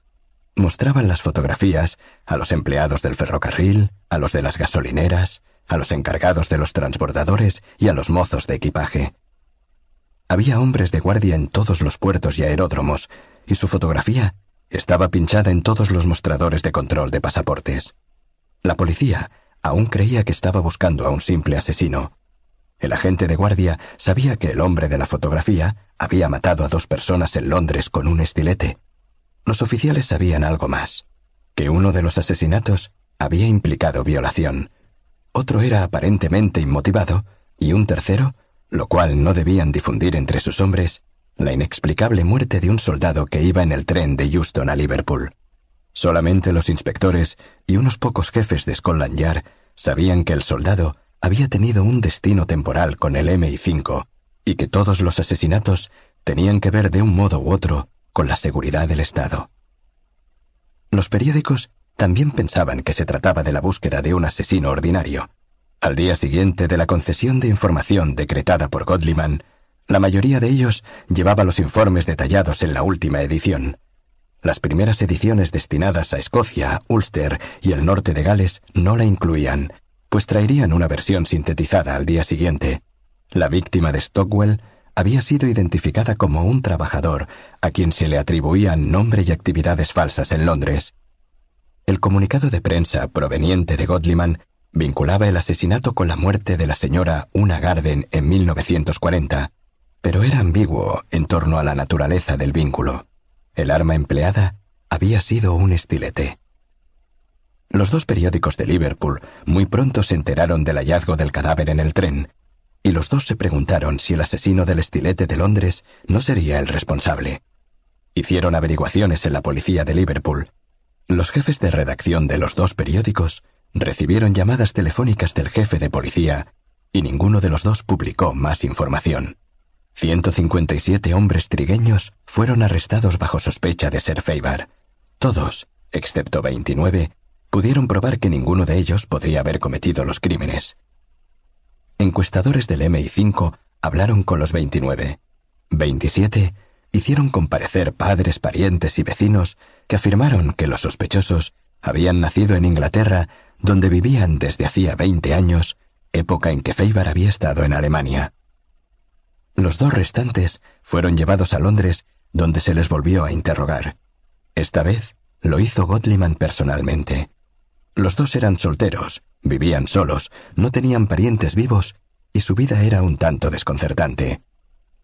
El primero vestía bien, era seguro y afirmaba imperturbablemente que se ganaba la vida viajando por el país y aceptando trabajos diversos como obrero manual. Godliman le explicó que, a diferencia de la policía, él tenía autorización para encarcelar a cualquiera durante el tiempo que durara la guerra y sin que me diera proceso alguno de por medio. Además, le señaló que él no estaba interesado en absoluto en los pecadillos comunes, y toda información que se le diera a él allí en la War Office era estrictamente confidencial y no iba más lejos. El sospechoso confesó diligentemente ser un embaucador y dio las direcciones de diecinueve mujeres maduras a quienes había engatusado en las tres últimas semanas, apoderándose de sus joyas. Godliman lo entregó a la policía no se sintió en la obligación de ser sincero con un mentiroso profesional. El último sospechoso también cedió ante el tratamiento de Godliman. Su secreto consistía en que, lejos de ser soltero, estaba casado en Brighton, y en Solihull, Birmingham, y en Colchester, Newbury, y en Exeter. En los cinco casos, las esposas pudieron presentar sus certificados de matrimonio. El polígamo fue a la cárcel, donde permaneció a la espera de que se le abriera juicio. Godliman durmió en la oficina mientras la búsqueda continuaba. Bristol Temple Meads, estación de ferrocarril. Buenos días, señorita. ¿Quiere mirar esto? Chicas, venid. El poli nos va a enseñar fotos. Vamos, no haga escándalo. Simplemente dígame si le conoce o no. Oh, oh. ¿No es sensacional? Ojalá le conociera. No querría si supiera lo que ha hecho. Por favor, ¿quieren mirar todas? Nunca le he visto. Yo tampoco. Ni yo. Cuando le pesque, dígale si quiere conocer a una chica guapa de Bristol. Vamos, muchachas, no me lo explico. En cuanto os dan un par de pantalones y un puesto de mozo de equipajes, ya creéis que debéis actuar como hombres. El transbordador de Woolwich. Día inmundo, inspector. Buenos días, capitán. Supongo que en alta mar será peor. ¿En qué puedo ayudarle? ¿O simplemente es una visita de cortesía? Quiero que vea una foto, capitán. A ver, espere que me ponga las gafas. Oh, no se preocupe. Para guiar el barco veo lo suficiente. Es para ver las cosas de cerca que necesito gafas. A ver, veamos. ¿Le dice algo? Lo lamento, inspector, pero no me recuerda a nadie. Bueno, si llega a verle, hágamelo saber. Naturalmente. Buen viaje. Por lo menos que no haya sangre. Número 35 de Leake Street, Londres, E1. Sargento Riley, qué sorpresa tan agradable. No malgastes amabilidades, Mabel. ¿A quiénes tienes en tu casa? Todos huéspedes honorables, sargento. ¿Usted me conoce? Así es. Por eso mismo estoy aquí. ¿Alguno de tus simpáticos y respetables huéspedes anda fugitivo? ¿Desde cuándo se dedica a reclutar gente para el ejército? No estoy reclutando, Mabel. Ando en busca de alguien, y si está aquí, probablemente te ha dicho que lo están persiguiendo. Mira, Jack, si te digo que no hay nadie aquí, no veo por qué. ¿Quieres largarte y dejar de tomarme el pelo? ¿Por qué habría de creerte? Por lo de 1936. Entonces eras más guapa, Mabel. Y tú también, Jack. Está bien, tienes razón. Si sabes algo, dímelo. ¿Quedamos así? Prometido. Tampoco te preocupes demasiado por el asunto. Está bien. Mabel, el tipo asesinó a una mujer de tu edad. Ten cuidado. El bar de Bill en la A30 cerca de Backshot. Un té, por favor, Bill, con dos terrones. Buenos días, Cabo Pearson. Qué día tan espantoso. ¿Qué hay en el plato, Bill? ¿Albóndigas de Portsmouth? Y también bollos y buñuelos, como siempre. Ah, bueno, entonces ponme dos. Gracias. Bueno, muchachos, si alguien quiere que le registren el camión entero, puede ir saliendo. Así va mejor. Echad una mirada a esta foto, por favor. ¿Por qué le buscan, cabo? ¿Por andar sin luces? Bueno, basta de bromas, Gary. Haz circular la foto. ¿Alguien llevó a este tipo en su camión? Yo no. No. Tampoco, lo siento. Jamás le he visto. Gracias, muchachos. Si llegáis a verle, decídmelo enseguida. Adiós. Eh, cabo. ¿Sí, Bill? No ha pagado los buñuelos. Gasolinera de Smedic, Carlyle. Buenos días, señora. Cuando tenga un momento... Enseguida estoy con usted, oficial. Despacho a este señor. Doce libras y seis peniques, señor. Gracias. Adiós. ¿Qué tal anda el negocio? Más o menos como siempre. ¿En qué puedo servirle? ¿Podemos entrar un momento en la oficina? Sí, cómo no. Bueno, suéltelo ya. Échele una mirada a esta foto y dígame si ha despachado gasolina a este individuo en los últimos días. Bueno, a ver. No creo que me sea muy difícil recordarle, porque no viene demasiada gente. Oh. ¿Sabe usted que me parece que sí? ¿Cuándo? Anteayer por la mañana. ¿Está segura? Bueno, era mayor que en esa foto, pero le diría que sí. ¿Qué automóvil conducía? Un coche gris. Eh, no soy muy buena para las marcas. En realidad, el que entiende es mi marido, pero ahora está en la marina. Bueno, ¿cómo era? Era un coche antiguo, con capota plegable, de dos asientos tipo Sport. Tenía un depósito de reserva que también le llené. ¿Se acuerda de cómo iba vestido? Realmente no. Me parece que con ropa de trabajo. ¿Era un hombre alto? Sí, más alto que usted. ¿Tiene un teléfono? William Duncan tenía 25 años. Medía un metro sesenta, pesaba 70 kilos y gozaba de excelente salud. La vida al aire libre y su total desinterés por el tabaco, la bebida, la vida nocturna y los problemas lo mantenían en esa buena forma. Sin embargo, no estaba en el ejército. Cuando niño parecía normal, algo lento, pero normal. Así fue hasta los ocho años, momento en que su mente perdió la capacidad de seguir desarrollándose. No había sufrido ningún trauma, al menos nadie tenía noticia de ello, y tampoco ningún daño físico que pudiera justificar su situación. En realidad, algunos años antes, nadie había notado que hubiera nada anormal en él, pues a los diez años solo era algo lento, y a los doce poco lúcido. Pero a los quince era evidentemente simple, y a los dieciocho se le conocía por el apodo de el tonto Willy. Sus padres pertenecían a un oscuro grupo religioso, cuyos miembros tenían prohibido casarse fuera del grupo religioso, lo cual puede o no haber tenido algo que ver con su retraso mental. Rezaban por él, naturalmente, pero además le llevaron a un especialista en Sterling. El médico, hombre mayor, le sometió a una serie de tests y luego les dijo, mirándolos por encima del arco de oro de sus medio anteojos, que el muchacho tenía una edad mental de ocho años y que su capacidad mental nunca iría más allá. Ellos continuaron rezando, pero sospecharon que el Señor les había sometido a esa prueba deliberadamente, por lo que trataron de asegurarse de que el alma de Willy estuviera salvada, y aguardaron el día en que le reencontrarían en la gloria, ya curado. Mientras, el muchacho necesitaba encontrar un trabajo. Un chico de ocho años puede guardar vacas, pero además guardar vacas es un trabajo, por lo que el tonto Willy se convirtió en pastor de las vacas, y fue mientras estaba desempeñando esta función cuando descubrió un coche abandonado. Dio por descontado que en el interior habría una pareja de enamorados. Willy sabía de eso, es decir, sabía que los enamorados existen y que se hacen cosas irrepetibles el uno al otro en lugares oscuros, entre los matorrales, en los cines y en los coches, y que en esos casos uno no les hablaba. De modo que apresuró el paso de las vacas por el lugar donde estaba aparcado el Morris Cowley Bullnose 1924 de dos asientos. Él sabía de coches tanto como cualquier niño de ocho años y trató por todos los medios de no mirar hacia adentro, no fuera ser que alcanzara a divisar el pecado. Llevó sus vacas a un cobertizo para que las ordeñaran y se fue por un camino distinto a su casa. Le leyó un capítulo del Levítico a su padre, lo hizo en voz alta y con gran empeño, y luego se fue a la cama para soñar con los amantes. Al anochecer del día siguiente, el coche aún seguía en el mismo lugar. Por mucha que fuera la candidez de Willy, sabía que los amantes no se hacían lo que fuera que se hiciesen durante veinticuatro horas sin parar, de modo que esta vez fue directamente hasta el coche y miró dentro. Estaba vacío. El suelo bajo el motor estaba negro y pegajoso de aceite. Willy elaboró otra conclusión. El coche se había estropeado y había sido abandonado por su conductor. No se le ocurrió pensar cuál sería la causa de que estuviera semi-escondido entre los arbustos. Cuando llegó de regreso al cobertizo, le dijo al granjero lo que había visto.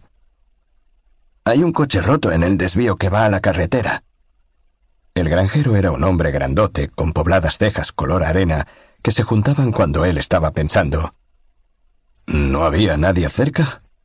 No, y ayer tampoco. ¿Y por qué no me lo dijiste ayer entonces? Bueno, yo creí, dijo Willy sonrojándose, que quizá, usted sabe, hubiera dos. El granjero advirtió que Willy no estaba dando rodeos, sino que estaba verdaderamente confundido. Palmeó al muchacho en el hombro. Bueno, vete a casa y deja que yo me ocupe del asunto. Después de ordeñar, el granjero fue a echar una mirada por sí mismo. A él sí se le ocurrió pensar por qué estaría el coche semi-escondido. Había oído hablar del asesino del estilete, y si bien no llegó a la conclusión de que el coche había sido abandonado por el asesino de Londres, pensó que podría existir alguna relación entre el coche abandonado y un crimen, de modo que después del almuerzo mandó a su hijo mayor a caballo al pueblo para que telefoneara a la policía de Sterling. La policía llegó antes de que volviera el muchacho del pueblo. Había por lo menos doce, y todos eran incansables bebedores de té. El granjero y su mujer estuvieron en pie la mitad de la noche atendiéndolos. El tonto Willy fue llamado a contar su historia una vez más, repitiendo que había visto el coche el día anterior y sonrojándose de nuevo cuando explicó que había dado por sentado que en su interior había dos amantes. En definitiva, fue para ellos la noche más excitante desde el estallido de la guerra. Esa noche, Percival Godliman, ante la perspectiva de pasar su cuarta noche consecutiva en la oficina, fue a su casa a bañarse, cambiarse y traerse alguna ropa. Tenía su apartamento en una zona residencial de Chelsea. Era pequeño, pero suficiente para un hombre solo, y estaba limpio y cuidado, excepto en el despacho al que la mujer de la limpieza tenía prohibida la entrada, y que en consecuencia estaba atestado de periódicos y libros. El moblaje era de antes de la guerra, pero había sido bien elegido, y el lugar tenía un aspecto confortable, con sillas de madera y cuero y un sofá en la sala. La cocina estaba llena de artefactos que ahorraban el trabajo y que casi nunca se usaban. Mientras llenaba la bañera fumaba un cigarrillo, últimamente se había aficionado a ellos pues la pipa causaba demasiado alboroto, contemplando su posesión más valiosa, que era una extraña escena medieval, probablemente de Jerónimo Bosch. Representaba una herencia familiar, y Godliman nunca había pensado en venderlo, ni siquiera en momentos de necesidad. En la bañera pensó en Barbara Dickens y en su hijo Peter. No le había contado nada a nadie acerca de ella, tampoco a Blocks, aunque estuvo a punto de hacerlo cuando tuvieron la conversación acerca de volver a casarse, pero el coronel Terry la había interrumpido. Ella era viuda. Su marido había muerto en acción de guerra al comienzo mismo de la contienda. Godliman no sabía su edad, pero representaba unos cuarenta años. Trabajaba en la decodificación de señales interceptadas y era inteligente, entretenida y muy atractiva. También era rica. Godliman la había invitado a cenar dos o tres veces antes de que la presente crisis se produjera. Él veía que ella estaba enamorada de él. Bárbara había arreglado un encuentro entre su hijo Peter, que era capitán, y Godliman. A él le gustó el muchacho, pero además sabía algo que ni ella ni su hijo sabían. Peter debía ir a Francia el día de. Y que los alemanes estuvieran o no allí esperándole dependía de que pudieran apresar a Dinadel. Salió de la bañera y se afeitó a fondo mientras se preguntaba si estaba enamorado de ella. No estaba seguro de cómo se sentía el amor cuando se es ya maduro. Evidentemente, no era la pasión desbordante de la juventud. Si el afecto, la admiración, la ternura y un cierto deseo sexual eran amor, entonces él la amaba. Y él ahora necesitaba compartir su vida. Durante años había necesitado su soledad y su investigación. Ahora, la camaradería del servicio de inteligencia militar le estaba absorbiendo, las reuniones, las sesiones nocturnas por búsquedas desesperadas de personas que siempre tienen la muerte cerca, pero como algo siempre impredecible. Todo esto había terminado por atraparle. Sabía que una vez concluida la guerra quedarían otras cosas, aunque todo esto desapareciera. La necesidad de hablar con alguien cercano sobre sus frustraciones y sus triunfos, la necesidad de tocar a alguien por la noche, la necesidad de decir, Vamos, mira esto, ¿no es magnífico? La guerra era cruenta, opresiva y frustrante, pero uno tenía amigos. Si la paz traía de nuevo la soledad, Godliman pensó que no iba a poder sobrellevarla. En ese momento, la sensación de tener ropa interior limpia y una camisa recién planchada constituía todo un lujo. Puso más ropa limpia en la maleta y luego se sentó a disfrutar de un vaso de whisky antes de emprender el camino de regreso a la oficina. El chofer militar y el comandante Daimler podían esperar un poco más. Estaba llenando la pipa cuando sonó el teléfono. Dejó la pipa y encendió un cigarrillo. Su teléfono estaba conectado con el conmutador de la War Office. El operador le dijo que el inspector jefe Dalquiz estaba llamando desde Sterling. Esperó a oír el clic de la conexión. Habla Godliman. Hemos encontrado su Morris Cowlen, dijo Dalquiz sin más preámbulos. ¿Dónde? En la A80, justo al sur de Sterling. ¿Vacío? Sí, reventado. Hace 24 horas que está allí. Fue apartado unos metros de la carretera y escondido entre los arbustos. Un muchacho algo retrasado que trabaja en una granja lo encontró. ¿Hay alguna estación de autobús o tren cerca del lugar? No. De modo que lo más probable es que nuestro hombre haya tenido que caminar o hacer autostop después de dejar el coche. Así es. En ese caso sería conveniente hacer averiguaciones en el lugar. Ya estamos tratando de saber si alguien de la localidad le vio o le transportó. Bien, comuníqueme cualquier novedad. Mientras tanto, pasaré las noticias al Yard. Gracias, Dalquiz. Nos mantendremos al habla. Adiós, señor. Godliman colgó el receptor y volvió a su escritorio. Se sentó y abrió un mapa de carreteras del norte de Inglaterra. Londres, Liverpool, Carlisle, Sterling. Feibar iba hacia el noroeste de Escocia. Godliman pensaba si no debería reconsiderar la teoría de que Feibar estaba tratando de salir del país. El mejor modo de salir era por el oeste, por Irlanda. La costa este, sin embargo, era el centro de toda clase de actividades militares. ¿Sería posible que Feibar tuviera el coraje de continuar su reconocimiento sabiendo que el MI5 le estaba pisando los talones? Decidió que quizá lo fuera. Sabía que era un hombre que no se amilanaba. Pese a todo, era poco probable. Nada de lo que descubriera en Escocia podría ser tan importante como la información que ya poseía. Por lo tanto, Feibar se estaba evadiendo por la costa este. Godliman repasó los métodos posibles para recoger a un espía que quiere escapar.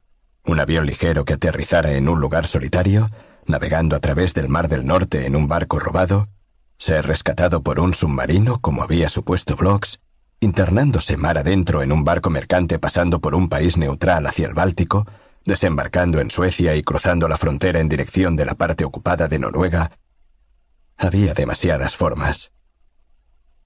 De cualquier modo, Scotland Yard debía estar informada de los últimos movimientos. Ellos pedirían a toda la policía de Escocia que trataran de hallar a alguien que hubiera recogido a un caminante en las afueras de Sterling. Godliman volvió a la sala para hablar por teléfono, pero este sonó antes de que él lo cogiera. Levantó el receptor. Habla Godliman.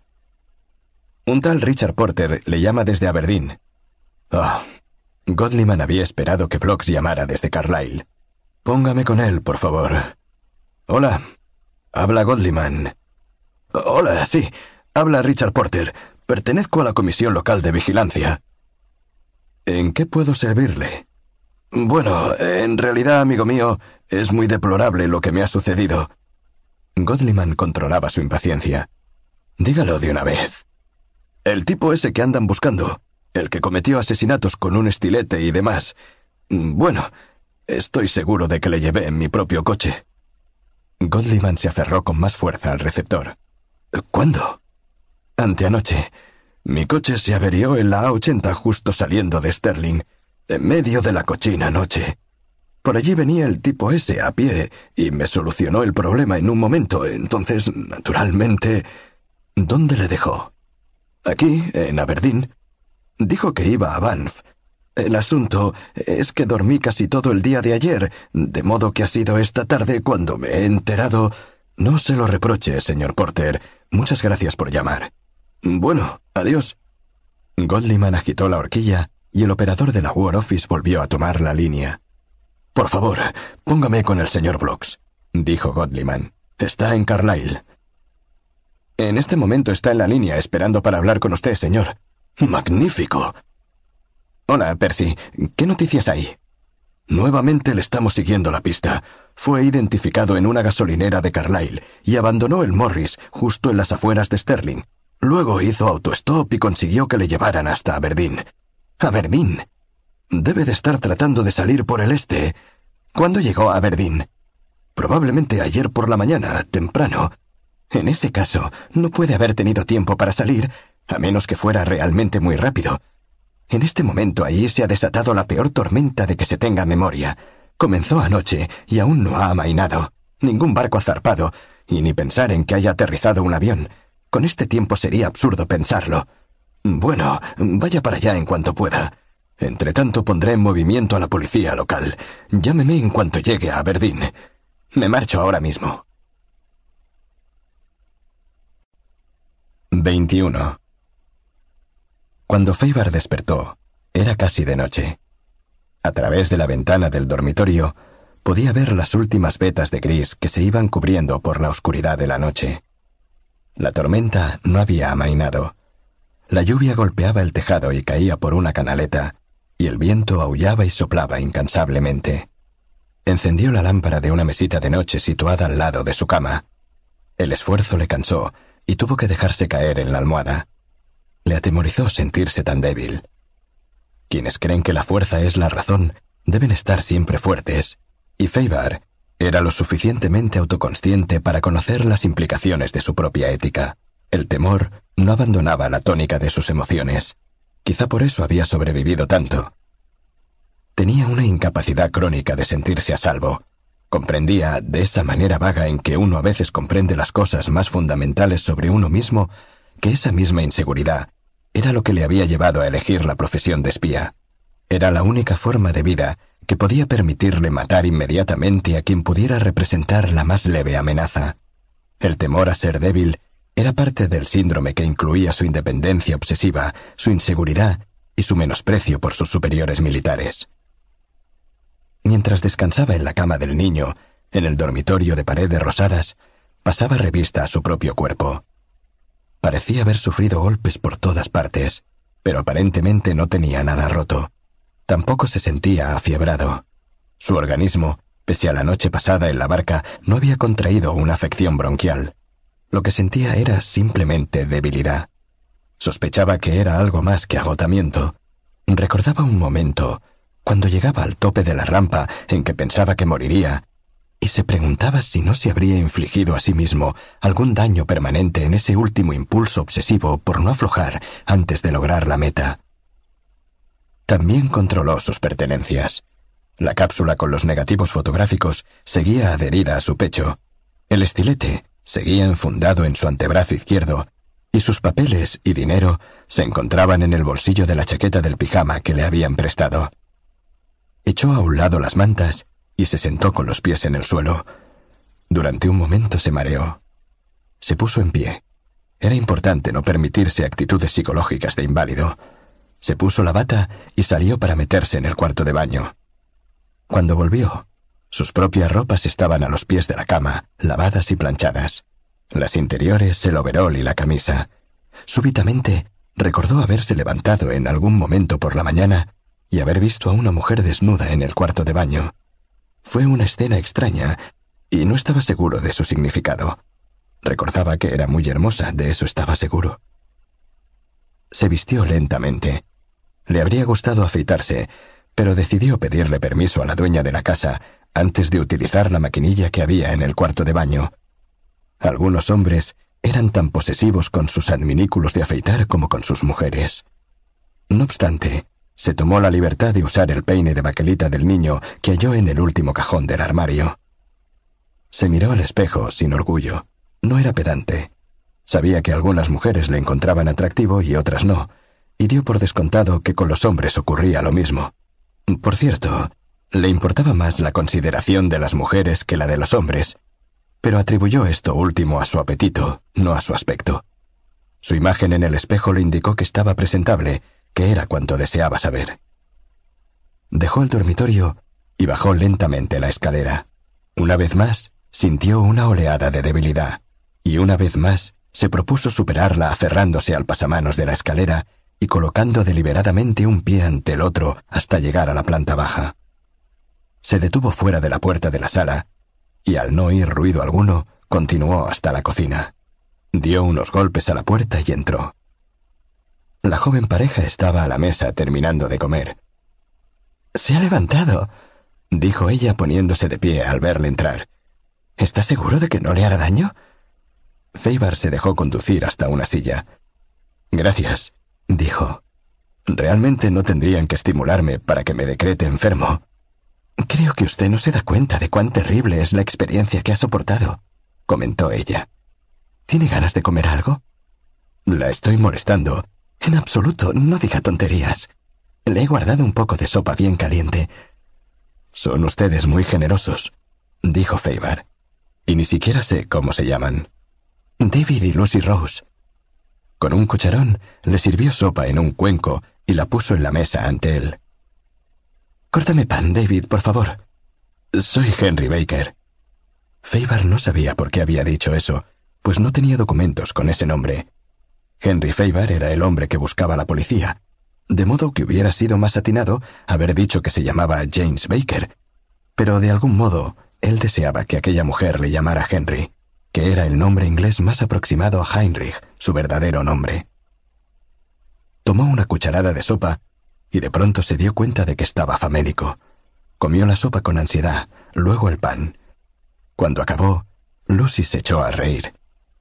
Estaba hermosa, Abría mucho la boca, dejando al descubierto dos hileras de dientes blancos, y los ojos se le fruncían graciosamente en los costados. ¿Más? le ofreció. No, muchas gracias. Veo que le sienta bien. Ya le sube color a las mejillas. Feibar advirtió que se sentía físicamente mejor. Se forzó a aceptar un segundo plato, que comió más lentamente por cortesía, pero aún disfrutaba al comerlo. ¿Qué hizo para que le pescara la tormenta fuera de puerto? Era la primera vez que él hablaba. No le acoses, David. No, no, está bien, dijo Faber inmediatamente. Fui un tonto, eso es todo. Este era el primer fin de semana libre que tenía desde que empezó la guerra, y no quería dejármelo arruinar por el tiempo. Me propuse salir de pesca. ¿A usted le gusta pescar? Me dedico a la cría de ovejas, respondió David, negando con la cabeza. ¿Tiene muchos peones? Solo uno, Tom. Supongo que hay otras personas dedicadas a la cría de ovejas en la isla. No.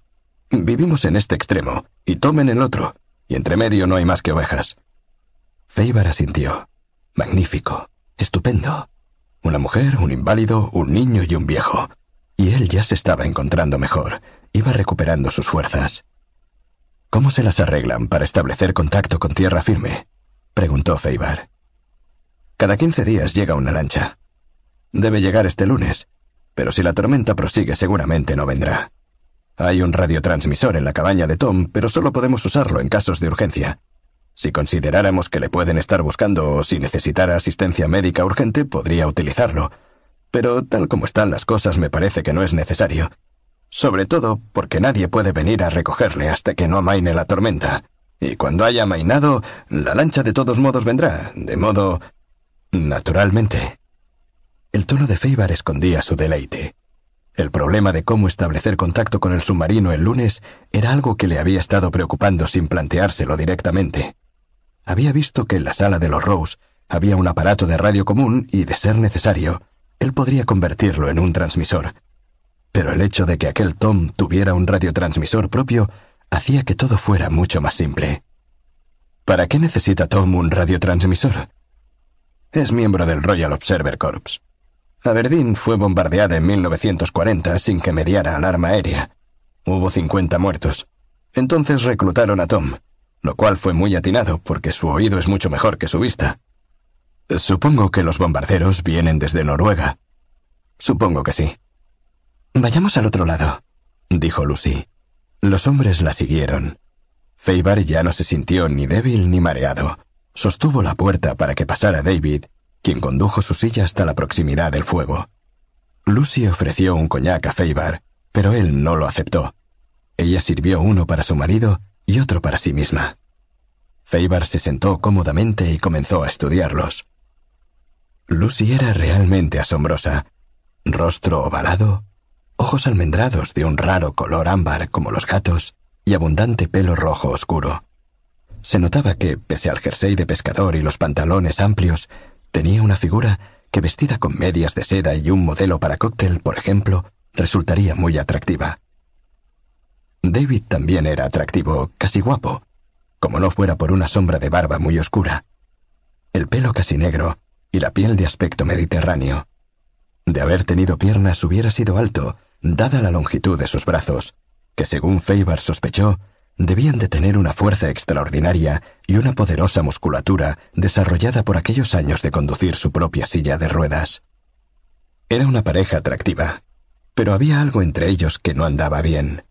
Feibar no era ningún experto en matrimonios, pero su entrenamiento en técnicas de interrogatorio le había enseñado a leer el lenguaje silencioso del cuerpo, a saber, por pequeños gestos, cuando alguien sentía temor, seguridad, escondía algo o mentía. Lucy y David rara vez se miraban y nunca se tocaban. Le hablaban a él más de lo que se hablaban entre ellos. Se desplazaban uno en torno al otro como los pavos que necesitan cierto espacio libre entre uno y otro. La tensión entre los dos era muy grande. Eran como Churchill y Stalin, obligados a luchar temporalmente juntos y tratando de sofocar una enemistad mayor. Feibar se preguntaba cuál sería la verdadera causa de su separación. Aquella pequeña casa confortable era una especie de olla a presión emocional, pese a sus alfombras y a su pintura brillante, sus sillones con diseños floreados, sus leños ardientes y sus paredes con cuadros. Vivir solos, con un viejo y un niño por toda compañía, con ese algo oculto entre ellos, le hacía pensar en una obra de teatro que había visto en Londres, de un autor llamado Tennessee no sé qué. Abruptamente, David tragó su bebida y dijo tengo que irme a dormir. La espalda me lo pide. Lo lamento. Le he mantenido en vela. De ningún modo, dijo David, haciéndole ademán con la mano de que volviera a sentarse. Usted ha dormido todo el día. Seguramente no tiene ganas de irse inmediatamente a la cama. Además, Lucy debe de tener ganas de charlar, estoy seguro. Lo que pasa es que maltrato mi espalda. Las espaldas están hechas para compartir el peso del cuerpo con las piernas, ¿comprende? Entonces es mejor que esta noche tomes dos píldoras, dijo Lucy. Tomó un frasco del estante superior de la biblioteca, sacó dos tabletas y se las dio a su marido. Él se las tragó en seco. Bueno, hasta mañana, dijo marchándose con su silla. Hasta mañana, David. Hasta mañana, señor Rose. Pasado un momento, Faber oyó que David se arrastraba escaleras arriba y se preguntó cómo lo haría. Como para ahogar el ruido que él producía al subir, Lucy comenzó a hablar. ¿Dónde vive usted, señor Baker? Por favor, llámame Henry. Vivo cerca de Londres. Hace años que no voy a Londres. Probablemente no es mucho lo que queda en pie. Está cambiada, pero no tanto como podría creerse. ¿Cuándo estuvo por última vez? En 1940. Se sirvió otro coñac. Desde que vinimos aquí, solo he salido de la isla una vez, y fue para tener al niño. En estos días no se puede viajar demasiado, ¿no es así? ¿Qué les hizo venir aquí? Bueno. Se sentó, tomó un sorbo de su bebida y miró el fuego. Eh, quizá no debería. No, está bien. Tuvimos un accidente el día de nuestra boda. Así perdió David sus piernas. Estaba entrenándose como piloto de caza. Los dos quisimos entonces apartarnos, creo. Fue un error, pero, como se dice, en ese momento parecía una buena idea. Es una razón para que un hombre saludable se siente insatisfecho. Es usted muy sutil, dijo ella, lanzándole una aguda mirada.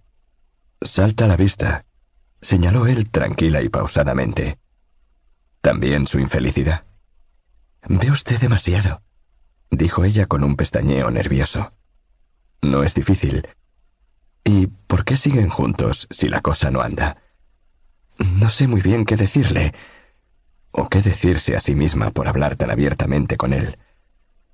¿Quiere que le conteste con frases hechas? ¿Por la forma en que era antes, el vínculo matrimonial, el niño, la guerra? Si hay algo más que agregar, no puedo hallar la forma de traducirlo en palabras. Quizá la culpa, dijo Feibar. Pero usted está pensando en dejarle, ¿no es verdad? Ella se quedó mirándole y lentamente asintió con la cabeza. ¿Cómo sabe usted tanto? Después de cuatro años en esta isla, ha perdido usted el arte del disimulo. Además, estas cosas son más simples vistas desde fuera. ¿Ha estado usted casado? No, casado precisamente no. ¿Por qué no? Creo que usted debería estarlo. Ahora le tocó a Feibar desviar la mirada al fuego. ¿Por qué no, en verdad? Su respuesta para sí mismo y sin profundizar era su profesión. Pero no podía decirle eso a ella, y de todos modos era demasiado convencional. No confío en que pueda amar a nadie hasta ese punto. Las palabras le habían salido sin pensarlas, y estaba asombrado de ello. Además, se preguntó si no sería la pura verdad. Un momento después estaba admirado de la forma en que Lucy había olvidado sus controles, justamente cuando creyó que la estaba desarmando. Durante un momento, ninguno de los dos dijo nada. El fuego se estaba extinguiendo. Unas pocas gotas de agua se habían filtrado por la chimenea y restallaron al caer sobre los carbones que se enfriaban. Feibar se encontró pensando en la última mujer que había tenido. ¿Cómo se llamaba? Gertrude. De eso hacía siete años. Pero ahora, ante el fuego vacilante, la recordaba nítidamente. Una cara redonda, alemana, pelo rubio, ojos verdes, hermosos senos, caderas demasiado anchas, piernas gordas, pies desagradables. El tipo de relación que se establece en un tren expreso con un entusiasmo desbordante e inextinguible por el sexo. Ella le había seducido porque admiraba su mente, eso decía, y adoraba su cuerpo. Eso no necesitaba decírselo. Escribía poemas para canciones populares y se los leía en un pobre apartamento de sótano en Berlín. No era una profesión lucrativa. Él la recordaba en aquel dormitorio descuidado, acostada, desnuda y urgiéndole a realizar actos de complicado erotismo. Que la castigara, que se masturbara, que estuviera totalmente inmóvil mientras ella le hacía el amor. Movió ligeramente la cabeza para barrer de su mente aquellos recuerdos. No había tenido esos pensamientos durante todos los años que había permanecido célibe, y ahora las imágenes le resultaban perturbadoras. Miró a Lucy. Estaba usted muy lejos, dijo ella con una sonrisa. Recuerdos, respondió él. Esta conversación sobre el amor. No debo apesadumbrarle. ¿No lo hace usted? ¿Son buenos recuerdos? Muy buenos. ¿Y los suyos? Usted también estaba pensando. En el futuro, no en el pasado. Ella volvió a sonreír. ¿Y qué ve en el futuro? Parecía estar a punto de responder, pero luego cambió de idea. Le sucedió dos veces. Había signos de tensión en torno a sus ojos. Yo la veo encontrando a otro hombre, dijo Feibar, y mientras lo decía pensaba, ¿por qué estoy haciendo esto? Es un hombre más débil que David y menos atractivo, pero es en parte por su debilidad que usted le ama. Es inteligente, pero no es rico. Solidario sin ser sentimental. Tierno. Amante. La copa de coñac en la mano de ella se quebró por la presión de sus dedos. Los fragmentos cayeron sobre sus rodillas y sobre la alfombra, y los ignoró. Feibar cruzó hasta su silla y se arrodilló ante ella. Le sangraba el pulgar. Él le cogió la mano. Se ha cortado. Ella lo miró llorando. Lo lamento, dijo él.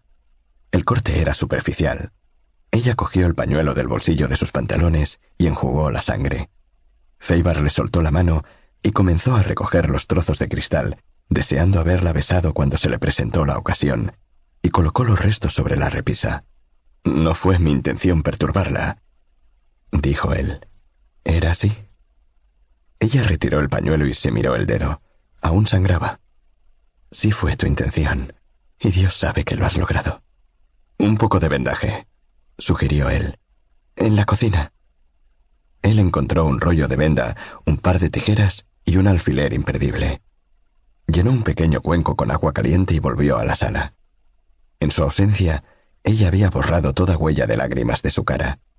Permaneció quieta, dejándole hacer mientras él le sumergía el dedo en agua, se lo secaba y le ponía un pequeño vendaje. Ella le miraba el rostro todo el tiempo, no las manos, pero su expresión era indescifrable. Él concluyó la operación y se echó hacia atrás súbitamente, lo cual fue una tontería. Había llevado las cosas demasiado lejos. Debía concederle algún tiempo para volver al ritmo normal. Bueno, lo mejor será que me vaya a la cama, dijo él. Ella sintió. Lo siento mucho. Deje de pedir disculpas, interrumpió ella. No le sienta bien. El tono de ella era severo. Él advirtió que también ella sentía que había perdido el control de la situación. ¿Se queda levantada? preguntó. Ella negó con la cabeza. Bueno. Él la siguió a través de la sala y escaleras arriba, y observó el movimiento de sus caderas que se balanceaban suavemente. Al final de la escalera, en el pequeño rellano, ella se volvió y le dijo en voz baja Buenas noches. Buenas noches, Lucy. Ella le miró durante un momento. Él extendió su mano al encuentro de la de ella, pero ella se volvió inmediatamente, entró en su dormitorio y cerró la puerta sin mirar atrás, dejándole ahí, de pie, preguntándose qué pasaba por la mente de ella y lo que viene más al caso, ¿qué pasaba realmente en la de él? 22. Blocks condujo peligrosamente deprisa a través de la noche en un coche patrulla Sonbim Talbot, especialmente preparado para alta velocidad. El serpenteante camino de montaña estaba resbaladizo por la lluvia, y en algunas depresiones había entre 40 y 50 centímetros de agua. La lluvia caía contra el parabrisas como una masa compacta. En las partes más altas del camino, la fuerza del viento amenazaba con arrastrar el coche hacia la parte del barranco. Kilómetro tras kilómetro, Blocks condujo incorporado hacia adelante en el asiento, atisbando a través del pequeño espacio que dejaba el limpiaparabrisas, esforzando la vista para descubrir la forma de la carretera mientras los faros competían con la lluvia torrencial. Al norte de Edimburgo, atropelló tres conejos, sintiendo el desagradable estampido mientras las ruedas destrozaban sus pequeños cuerpos. Pero no aminoró la marcha. Durante un rato, se quedó pensando si los conejos eran animales que salían por la noche. La tensión le produjo dolor de cabeza y la posición en el asiento dolor de espalda. Además, sentía hambre. Bajó el cristal para que la brisa fresca le mantuviera despierto, pero entraba tanta agua que se vio forzado a subirlo de nuevo. Pensó en Dinadel, o Feibar, o cualquiera que fuese ahora su nombre. Un joven en pantalón corto sosteniendo un trofeo. Y bien, hasta el momento Feibar iba ganando la carrera. Le llevaba 48 horas de adelanto y además tenía la ventaja de que solamente él conocía la ruta que debía seguir. A Blocks le hubiera encantado establecer una competencia con él si los costos no fueran tan altos, tan endemoniadamente altos. Se dijo que si en algún momento se topaba frente a frente con aquel hombre, lo mataría sin pensarlo dos veces, antes de que él me matara a mí. Feibar era un profesional, y sabía que no había que mezclarse jamás con esa clase de gente.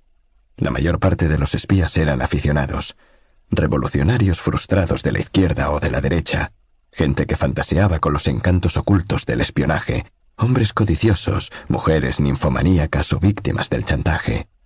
Los pocos profesionales eran realmente peligrosos, pues además eran inclementes.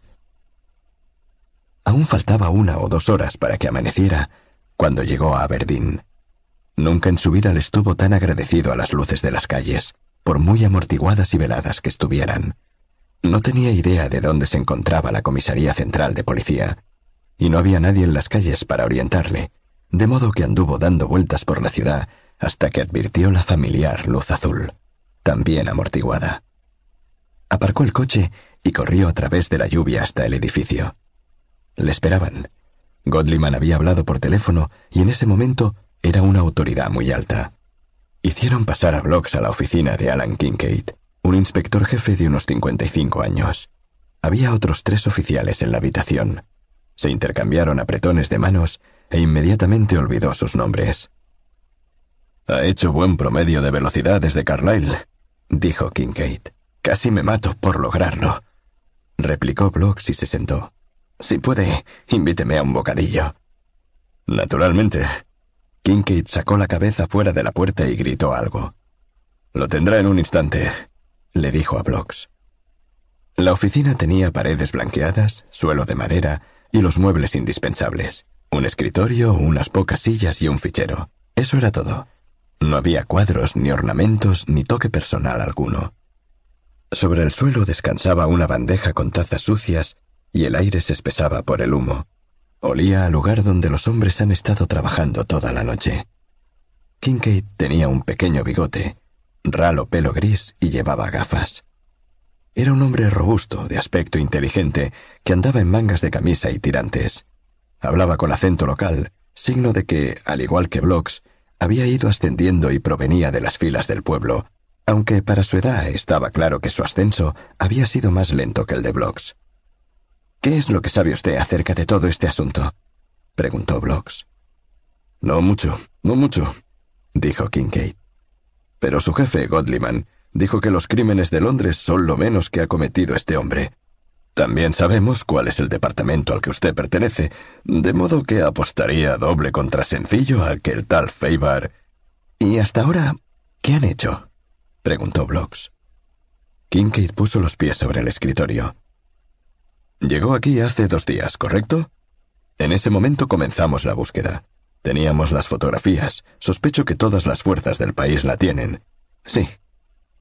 Revisamos los hoteles y casas de pensión la estación y la sala de equipajes de las terminales de autobús. Nos esmeramos mucho aunque no sabíamos que había venido aquí. Es innecesario decirle que no obtuvimos resultado alguno. Estamos realizando de nuevo las comprobaciones, pero en mi opinión, lo más probable es que haya salido inmediatamente de Aberdeen. Una mujer policía entró con una taza de té y un gran bocadillo de queso. Blocks le dio las gracias y se puso a comer inmediatamente, mientras Kincaid decía Apostamos su nombre en la estación de ferrocarril antes de que saliera el primer tren de la mañana, y lo mismo hicimos en la terminal de autobús. De modo que si salió de la ciudad lo hizo en un automóvil robado o alguien le recogió en el camino. No tenemos denuncias de ningún coche robado, de modo que me inclino a creer lo segundo.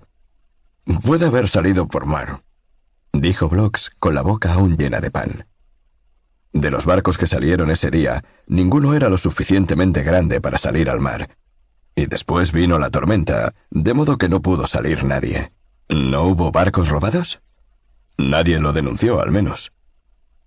Bueno, si no hay forma de salir a navegar, dijo Blocks encogiéndose de hombros, es posible que los dueños no hayan ido al puerto, en cuyo caso no se conocería el robo hasta que pase la tormenta. Uno de los oficiales que estaba en el cuarto dijo, Eso no lo hicimos, jefe. Así es, respondió Kincaid. Quizá la guardia de puerto podría hacer un recorrido por los embarcaderos, sugirió Blocks. Tiene razón, respondió Kincaid. Se puso a marcar el número. Pasado un momento dijo Capitán Douglas, Kincaid. Sí, ya sé que la gente civilizada duerme a esta hora, pero todavía no ha oído lo peor. Quiero que salga a dar un paseo bajo la lluvia. Sí, me ha oído bien. Kincaid puso la mano sobre el receptor. ¿Sabe lo que se dice acerca del vocabulario de la gente de mar? Es la pura verdad. Luego volvió a hablar al receptor. Dese una vuelta por todos los atracaderos usuales y tome nota de cualquiera de los barcos que no vea en su lugar. Pase por alto los que usted sabe que están auténticamente fuera de la rada, y me da los nombres y direcciones de sus propietarios y también los números de teléfono si los tiene. Sí, sí, ya sé. Lo haré por partida doble. Está muy bien. Una botella. Y muy buenos días también a usted, amigo mío. Y colgó. ¿Se ha enfadado mucho? Sonrió Blocks. Bueno, si yo hiciera lo que él sugirió que hiciese con mi trasero, no podría volver a sentarme. Kincaid se puso serio. Necesitará una media hora. Luego necesitaremos un par de horas para controlar todas las direcciones. Vale la pena hacerlo. Aunque creo que él logró que alguien lo recogiera en la carretera. Lo mismo pienso yo, dijo Blocks. La puerta se abrió y entró un hombre vestido de civil. Kincaid y sus oficiales se pusieron de pie, y Blocks se les unió. Buenos días, señor, dijo Kincaid. Este es el señor Blocks. Señor Blocks, Richard Porter. Se estrecharon las manos. Porter tenía una cara rubicunda y un bigote cuidadosamente cultivado. Usaba un sobretodo de color pelo de camello. Mucho gusto. Yo soy el idiota que recogió al tipo que andan buscando. Lo traje hasta Aberdeen. Es increíble. No tenía acento de la región. Mucho gusto, dijo Blocks. A primera vista, Porter parecía exactamente la clase de estúpido que es capaz de recoger a un espía y llevarlo por todo el país. Sin embargo, Blocks se dio cuenta de que ese aire de tarambana podía ocultar una mente aguda. Trató de ser tolerante. Él también había cometido errores deplorables en las últimas horas. ¿Vio la fotografía? Sí, no le podía ver bien porque fue de noche durante la mayor parte del trayecto, pero alcancé a verle bastante a la luz de la linterna cuando estuvimos con el capó levantado. Y después, cuando entramos a Aberdeen, para ese entonces ya amanecía. Si yo hubiera visto la fotografía, por lo menos habría dicho que posiblemente su aspecto indicaba que podía ser él. Teniendo en cuenta dónde le recogí y la cercanía del Morris abandonado, no cabe duda de que era él. Estoy de acuerdo, dijo Blocks, y se quedó pensando un momento qué información útil podría obtener de él. ¿Qué impresión le causó Feibar? Me pareció que estaba agotado, respondió inmediatamente Porter. Nervioso y decidido. También advertí que no era escocés. ¿Cómo describiría su acento? Neutral. El acento de las escuelas públicas comunes de algún distrito. Además, desentonaba con sus ropas. ¿Sabe a qué me refiero? Llevaba un overol, otra cosa que no advertí hasta después. Kincaid interrumpió para ofrecer té. Todos aceptaron. El policía fue hasta la puerta. ¿Sobre qué hablaron? Sobre nada en particular. Pero estuvieron juntos durante horas. Él durmió la mayor parte del trayecto. Arregló el motor. Se trataba solo de un cable desconectado, pero me temo que no sé nada de motores. Entonces él me dijo que su coche se le había averiado en Edimburgo y que debía ir a Banff. Dijo que prefería no cruzar a Aberdeen porque no tenía permiso para pasar las zonas de circulación restringida, y yo encima le dije que no se preocupara por eso, que me responsabilizaría por él si nos paraban. Me siento realmente estúpido. ¿Sabe a qué me refiero? Pero sentía que estaba en deuda con él, pues verdaderamente me había sacado de un apuro. Nadie le culpa, señor Porter, dijo Kincaid. Blocks lo hacía, pero no se lo dijo, y en cambio prosiguió con las preguntas. Muy poca gente ha conocido a Feibar y puede decirnos cómo es. ¿Podría hacer un esfuerzo y decirme por qué clase de persona le tomó usted? Despertó como un soldado, dijo Porter. Fue cortés y parecía inteligente. Se despidió con firme apretón de manos. Eso es algo que yo tomo en cuenta. ¿Algo más? Sí, hay algo más. Cuando se despertó, la cara rubicunda de Porter se marcó con las arrugas de entrecejo fruncido. Su mano derecha fue al encuentro de su antebrazo izquierdo, de este modo. Ilustró él con el gesto. Eso es significativo, dijo Blocks. Allí debe de guardar el estilete enfundado en la manga. Eh, supongo que sí. Y dijo que iba a Banff. Eso significa que no es verdad. Apuesto a que usted le dijo primero a dónde iba y entonces él decidió que llevaba esa dirección. Sí, creo que así fue, asintió Porter. Bien, bien. O bien su destino era Aberdeen, o él enfiló hacia el sur una vez que usted le dejó. Puesto que dijo ir hacia el norte, lo más probable es que no lo hiciera. Ese tipo de razonamiento podría no ser exacto, dijo Kincaid. No siempre funciona. Evidentemente Feibar no es ningún tonto. ¿Le dijo usted que es juez de paz? Sí. Por eso no le mató. ¿Qué? Santo Dios. Sabía que se notaría inmediatamente su ausencia.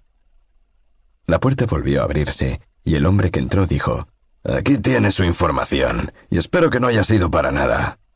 Block sonrió. Se trataba del encargado del puerto, un hombre bajo, con abundante pelo blanco, que fumaba una gran pipa y llevaba un chaquetón de botones dorados. Adelante, capitán, dijo Kincaid. ¿Cómo se ha mojado tanto? No tenía que haber salido con semejante lluvia. A la mierda, respondió el capitán, produciendo deleite en los demás rostros de la habitación. Buenos días, capitán, saludó Porter. Buenos días, su señoría. ¿Qué ha averiguado? preguntó Kincaid. El capitán se quitó la gorra y le sacudió las gotas de lluvia. Falta el Marí dos dijo. Lo vi llegar la tarde que comenzó la tormenta. No lo vi zarpar, pero sé que ese día no hubiera vuelto a salir. Sin embargo, parece que lo hizo. ¿A quién pertenece? A Tam Halfpenny. Le he llamado por teléfono, y él lo había dejado en el atracadero ese día, y desde entonces no ha vuelto a verlo. ¿Qué clase de barco es? Preguntó Blocks. Es un pequeño barco pesquero con motor interior. No tiene ningún estilo particular. Los pescadores de por aquí no siguen ningún tratado especial de construcción de barcos cuando hacen los suyos. Permítame una pregunta, dijo Blocks. ¿Ese barco podría haber sobrevivido a la tormenta? El capitán hizo una pausa para arrimar el fósforo a su pipa y luego respondió. Con un timonel muy hábil, qué sé yo, puede que sí, puede que no. ¿Cuánto pudo haber navegado antes de que se iniciara la tormenta? Muy poco, unas pocas millas. El marido no estuvo amarrado hasta el atardecer. Block se puso de pie, dio una vuelta en torno a su silla y volvió a sentarse. Entonces, ¿dónde puede estar ahora? Lo más seguro es que el estúpido esté en el fondo del mar. La afirmación del capitán no carecía de cierto regocijo. Blocks no podía encontrar satisfacción en la posibilidad de que Feibar estuviera muerto. Era demasiado poco. El descontento se transmitía a su cuerpo y se sintió inquieto, ansioso, frustrado. Se rascó la barbilla. Le hacía falta un afeitado. Comentó, Solo lo creeré cuando lo vea. No lo verá. Por favor, ahórrese las opiniones, replicó Blocks. Queremos su información, no su pesimismo. Los otros hombres en la habitación recordaron que pese a su juventud, era el de mayor jerarquía. A ver, Volvamos a considerar las posibilidades. 1. Ha dejado a Verdín por tierra y es otra persona quien ha robado el marido. En ese caso, Probablemente ya haya llegado a su destino, pero a causa de la tormenta no puede haber dejado el país. Ya tenemos todas las fuerzas policiales tras él, y eso es todo lo que podemos hacer con respecto a la posibilidad número uno. Dos. Aún está en Aberdeen. En ese caso estamos a cubierto, pues andamos tras su pista. Tres. Ha dejado Aberdeen por mar. Creo que estamos de acuerdo en que esa es la posibilidad mayor. Veamos entonces las posibilidades de esto último. 3A. Halló refugio en alguna parte o naufragó cerca de tierra firme o de alguna isla. 3B. Murió. No mencionó 3C, que hubiera pasado a otro barco, probablemente un submarino, antes de que comenzara la tormenta. Probablemente no tuvo tiempo, pero podría haberlo tenido. Y si había hallado un submarino, no había nada que hacer, de modo que mejor era olvidarlo. Si halló refugio, continuó Blocks, o si naufragó, tarde o temprano encontraremos indicios, ya sea el maridos o los restos. Podemos revisar la línea de la costa y también inspeccionar el mar en cuanto el tiempo aclare lo suficiente para que podamos hacer despegar un avión. Si se ha ido al fondo del mar, también encontraremos restos del barco. De modo que tenemos tres desarrollos de la acción. Continuaremos las investigaciones comenzadas. Organizaremos la búsqueda en la costa hacia el norte y el sur partiendo de Aberdeen y nos prepararemos para volar sobre el mar en cuanto mejore el tiempo. Blocks caminaba de un lado a otro mientras hablaba. De pronto se detuvo y miró a su alrededor. ¿Algún comentario? Los últimos sucesos los habían animado a todos. El súbito acceso de energía de Blocks les había sacudido la modorra. Uno se inclinó hacia adelante frotándose las manos. Otro se ataba los cordones de los zapatos. Un tercero se puso la chaqueta. Todos querían empezar el trabajo inmediatamente. No hubo comentarios ni preguntas. 23. Feibar estaba despierto. Posiblemente su cuerpo necesitaba sueño, pese al hecho de que se había pasado el día en la cama. Pero su mente estaba hiperactiva, barajando posibilidades, esbozando planes de acción, pensando sobre mujeres y sobre su país. Ya estaba tan próximo a salir de aquello que los recuerdos domésticos se le volvían casi dolorosamente agradables. Pensaba en cosas tales como salchichas lo suficientemente gruesas como para cortarlas en rodajas, y coches a la derecha de la carretera, y árboles realmente altos, y fundamentalmente su propio idioma. Palabras entrañables y precisas, consonantes duras y vocales puras, y el verbo al final de la oración donde debía estar, con la finalidad y el significado llegando a un mismo clímax. Y el pensamiento del clímax le trajo el recuerdo de Gertrude una vez más su cara debajo de la de él, el maquillaje barrido por los besos, los ojos apretadamente cerrados por el placer, para abrirse luego y mirarle con deleite, y la boca en un permanente jadeo, diciéndole, ya, Liebling, ya. Era tonto. Durante varios años había llevado la vida de un monje, pero ella no tenía razón alguna para hacer lo mismo. Habría tenido una docena de hombres después de Feibar. Inclusive podría estar muerta, haber sucumbido bajo los bombardeos de la RAF, o asesinada por maníacos porque su nariz tenía algún milímetro de más, o atropellada por algún vehículo durante un oscurecimiento. De cualquier modo, casi no se acordaría de él. Probablemente nunca volvería a verla. Pero ella era importante. Significaba algo en lo cual él podía pensar. Normalmente no se permitía sumergirse en lo sentimental, había en su naturaleza una beta de gran frialdad y la cultivaba. Le protegía. Ahora, sin embargo, estaba tan cerca del éxito que se sentía libre. No de aflojar ni bajar la guardia, pero al menos se permitía fantasear un poco. Mientras continuara, la tormenta era su salvaguardia. El lunes simplemente entraría en contacto con el submarino mediante la radio de Tom, y su capitán enviaría un bote a la bahía en cuanto mejorara el tiempo. Si la tormenta amainaba antes del lunes, habría una ligera complicación, la lancha de las provisiones. David y Lucy, naturalmente, esperarían que él embarcara para volver a tierra firme. Lucy entraba en sus pensamientos con vívidos colores e imágenes que no podía controlar. Vio sus notables ojos de color ámbar que se clavaban en él mientras le vendaba el dedo, su silueta subiendo la escalera ante él, vestida con simples ropas masculinas, sus pesados senos redondos mientras estaba desnuda en el baño, y a medida que las imágenes se convertían en fantasía, ella se inclinaba sobre el vendaje y le besaba la boca. Se volvía hacia él en la escalera y le abrazaba. Salía del baño, le cogía las manos y las colocaba sobre sus senos. Se revolvió inquieto en la cama, maldiciendo la imaginación que le enviaba una clase de sueños que no había tenido desde sus días de estudiante. En aquel entonces, antes de haber experimentado las realidades del sexo, se había construido complicados libretos sexuales donde entraban las mujeres mayores con quienes él establecía a diario algún contacto. La imponente Matron, la trigueña, delgada e intelectual esposa del profesor Nagel, la dueña de la tienda del pueblo, que usaba un lápiz de labios excesivamente rojo y hablaba con desprecio de su marido. A veces las unía a las tres en una fantasía orgiástica. Cuando, a la edad de quince años, había seducido como correspondía a la hija de la criada durante el crepúsculo en un bosque de la Prusia occidental, dejó fluir sus orgías imaginarias, pues eran mejores que la frustrante realidad. El joven Heinrich había quedado muy perplejo ante ello. ¿Dónde estaban las sensaciones de éxtasis enceguecedor, de volar por los aires como un pájaro, la mística fusión de dos cuerpos en uno? Las fantasías se volvieron dolorosas al recordarle la imposibilidad de convertirlas en algo real. Más tarde, la realidad mejoró y llegó a la conclusión de que el éxtasis no provenía de disfrutar a una mujer, sino de la capacidad de disfrutarse mutuamente.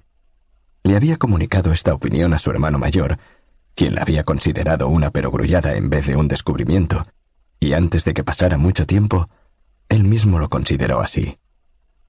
En su momento, Llegó a ser un buen amante. Descubrió que el sexo era interesante y también físicamente agradable. Nunca fue un gran seductor.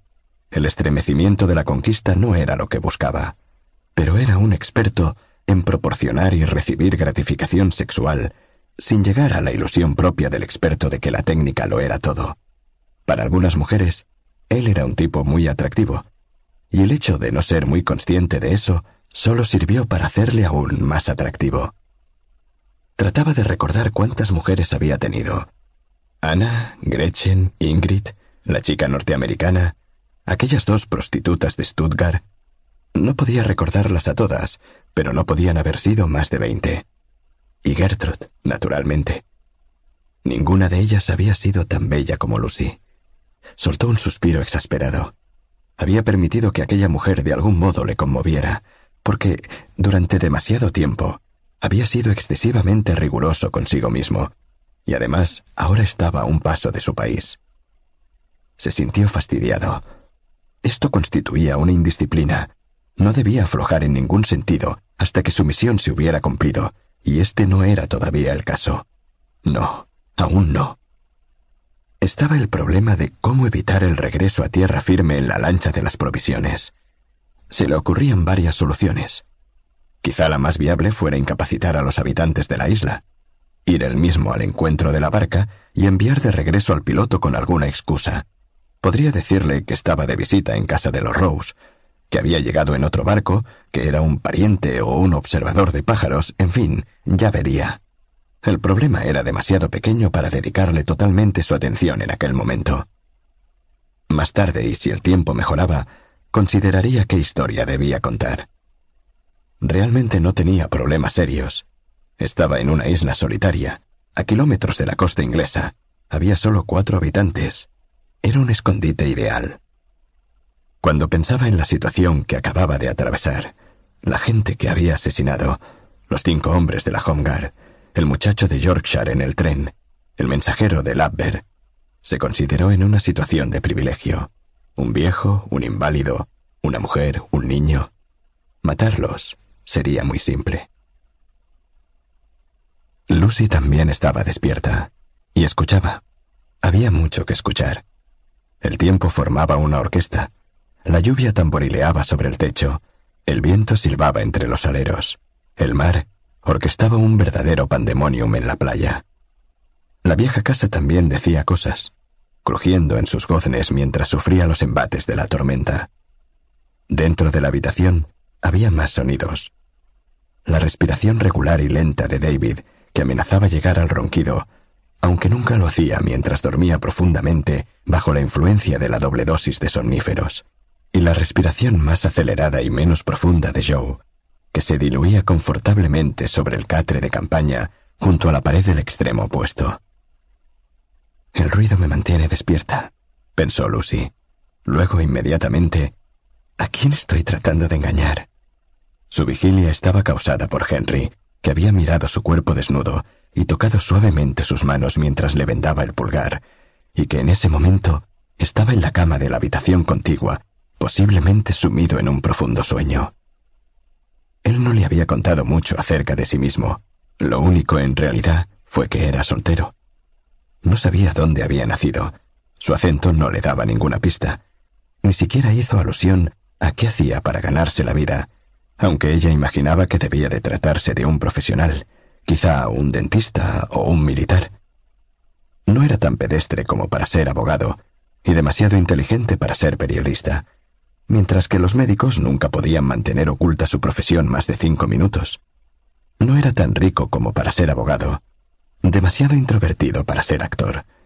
Apostaría a que pertenecía al ejército. ¿Viviría solo? ¿Quizá con su madre? ¿O con una mujer? ¿Qué ropas usaba cuando no estaba pescando? ¿Tenía automóvil? Sí, seguramente. Un coche diferente. Probablemente conducía a gran velocidad. Ese pensamiento le trajo el recuerdo del coche de dos asientos de David y cerró los ojos con fuerza para borrar las imágenes de pesadilla. Piensa en alguna otra cosa, piensa en alguna otra cosa. Nuevamente pensó en Henry y se dio cuenta, lo aceptó, de la verdad. Ella quería seducirle. Era ese tipo de deseo que, en su esquema de las cosas, era propio de los hombres, pero no de las mujeres. Una mujer podía conocer a un hombre y encontrarlo atractivo, querer conocerle mejor, incluso comenzar a enamorarse de él. Pero no sentía un deseo físico inmediato, no a menos que fuera anormal. Se dijo a sí misma que ello era ridículo, que lo que ella necesitaba era hacer el amor con su marido y no copular con el primer tipo presentable que se cruzara en su camino. Y se dijo que ella no pertenecía a esa clase de mujeres. De todos modos, era agradable especular. David y Joe estaban profundamente dormidos. Nada podía impedir que ella se levantara de la cama, cruzara el rellano, entrara en su habitación y se deslizara dentro de la cama junto a él. Nada podía detenerla como no fuera su carácter, la buena educación y sus antecedentes de respetabilidad. Si lo hiciera con alguien, tendría que ser con una persona como Henry. Él sería amable, bueno, considerado, y no la despreciaría por ofrecerse como una trotacalles del sojo. Se revolvió en la cama, sonriendo ante su propia torpeza. ¿Cómo era posible saber de antemano que no la despreciaría? Solo hacía un día que se conocían, y él había pasado la mayor parte de ese día durmiendo. Pese a todo, sería hermoso que él volviera a mirarla con esa expresión de asombro teñida con un leve asomo de diversión. Sería hermoso sentir sus manos, tocarle el cuerpo, apretarse contra la calidez de su piel. Advirtió que su cuerpo estaba respondiendo a las imágenes de su mente. Sintió el impulso de tocarse y lo resistió tal como había hecho durante cuatro años. Por lo menos no me he secado como una vieja, pensó. Cambió sus piernas de posición y suspiró mientras una sensación de calidez se esparcía por su cuerpo. Aquello se estaba volviendo irracional. Era hora de dormir. No había modo alguno de hacerle el amor a Henry ni a nadie aquella noche. Con ese pensamiento, salió de la cama y fue hasta la puerta. Feibar oyó un rumor y reaccionó automáticamente. De su mente desaparecieron de inmediato los lascivos pensamientos con que se había estado entreteniendo. Bajó sus pies al suelo y con un solo movimiento se deslizó de la cama. Luego silenciosamente cruzó la habitación y permaneció junto a la ventana, en la esquina más oscura, con el estilete en su mano derecha. Oyó que se abría la puerta. Oyó que el intruso penetraba en su cuarto. Oyó que volvía a cerrarse la puerta. A esas alturas, comenzó a pensar antes que a reaccionar. Un asesino habría dejado la puerta abierta por si debía escapar apresuradamente. y se le ocurrió que había cientos de razones por las que era imposible que un asesino le encontrara allí. Ignoró el pensamiento. Su supervivencia se debía acertar con la milésima posibilidad. El viento amainó momentáneamente y escuchó una respiración, un leve jadeo que se situaba junto a su cama y que le permitía localizar perfectamente al intruso. Dejó de ocultarse. La aferró en la cama, boca abajo, con el cuchillo en la garganta y la rodilla sobre la parte baja de la cintura, antes de aceptar que el intruso era una mujer. Y en una milésima de segundo reconoció su identidad. Aflojó la presión, estiró la mano y encendió la luz de la mesilla de noche. Su cara apareció muy pálida bajo el apagado fulgor de la lámpara. Feibar envainó el cuchillo estilete antes de que ella pudiera verlo. Le quitó de encima el peso de su cuerpo. Perdón, dijo. Yo... Ella se volvió boca arriba y le miró sorprendida mientras él se le ponía a horcajadas. Era un atropello, pero de algún modo la súbita reacción del hombre la había excitado aún más, y comenzó a reírse entrecortadamente. Pensé que era un ladrón, dijo Feibar, sabiendo que debía sonar ridículo. ¿Y de dónde iba a salir un ladrón? ¿Puede saberse? La sangre volvió de pronto a sus mejillas, ruborizándola. Llevaba un camisón de franela muy suelto que la cubría del cuello a los tobillos. Su rojo pelo se desparramaba en una mata sobre la almohada de Feibar. Sus ojos parecían muy inmensos y tenía los labios húmedos. Es notablemente hermosa, le dijo pausadamente Feibar. Ella cerró los ojos. Feibar se inclinó y le besó los labios. Ella los abrió inmediatamente y devolvió el beso. Con la punta de los dedos, la tomó de los hombros, le acarició el cuello y las orejas. Ella se deslizó debajo de él. Él quiso besarla durante largo tiempo, explorar su boca y saborear su intimidad. Pero se dio cuenta de que ella no tenía tiempo para la ternura. Ella deslizó la mano dentro del pijama de él, jadeaba suavemente y se le aceleraba la respiración. Aún besándola, Feibar estiró el brazo y apagó la luz. Se apartó de ella y se quitó la chaqueta del pijama. Rápidamente, de modo que ella no tuviera tiempo de pensar en qué estaba haciendo él, dio un tirón y despegó la cápsula que tenía adherida al pecho, ignorando la picazón que le provocó arrancar la tela adhesiva de su piel. Deslizó las fotografías debajo de la cama. También desabrochó la vaina del estilete de su brazo izquierdo y la tiró junto a las fotos. Le levantó la falda del camisón hasta la cintura. Pronto, dijo ella. Pronto.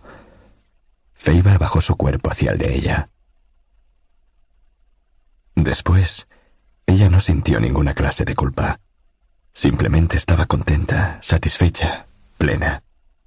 Había obtenido lo que tanto deseaba.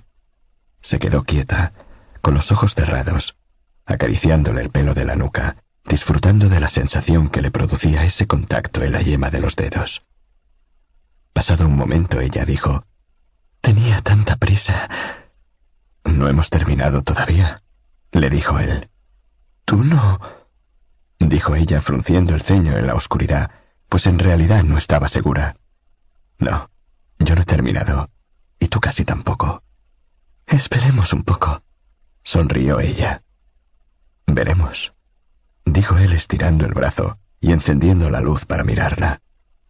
Él se deslizó hacia los pies de la cama, entre sus muslos, y le besó el vientre. Su lengua entraba y salía, rodeando el ombligo de ella. Era una linda sensación, pensó.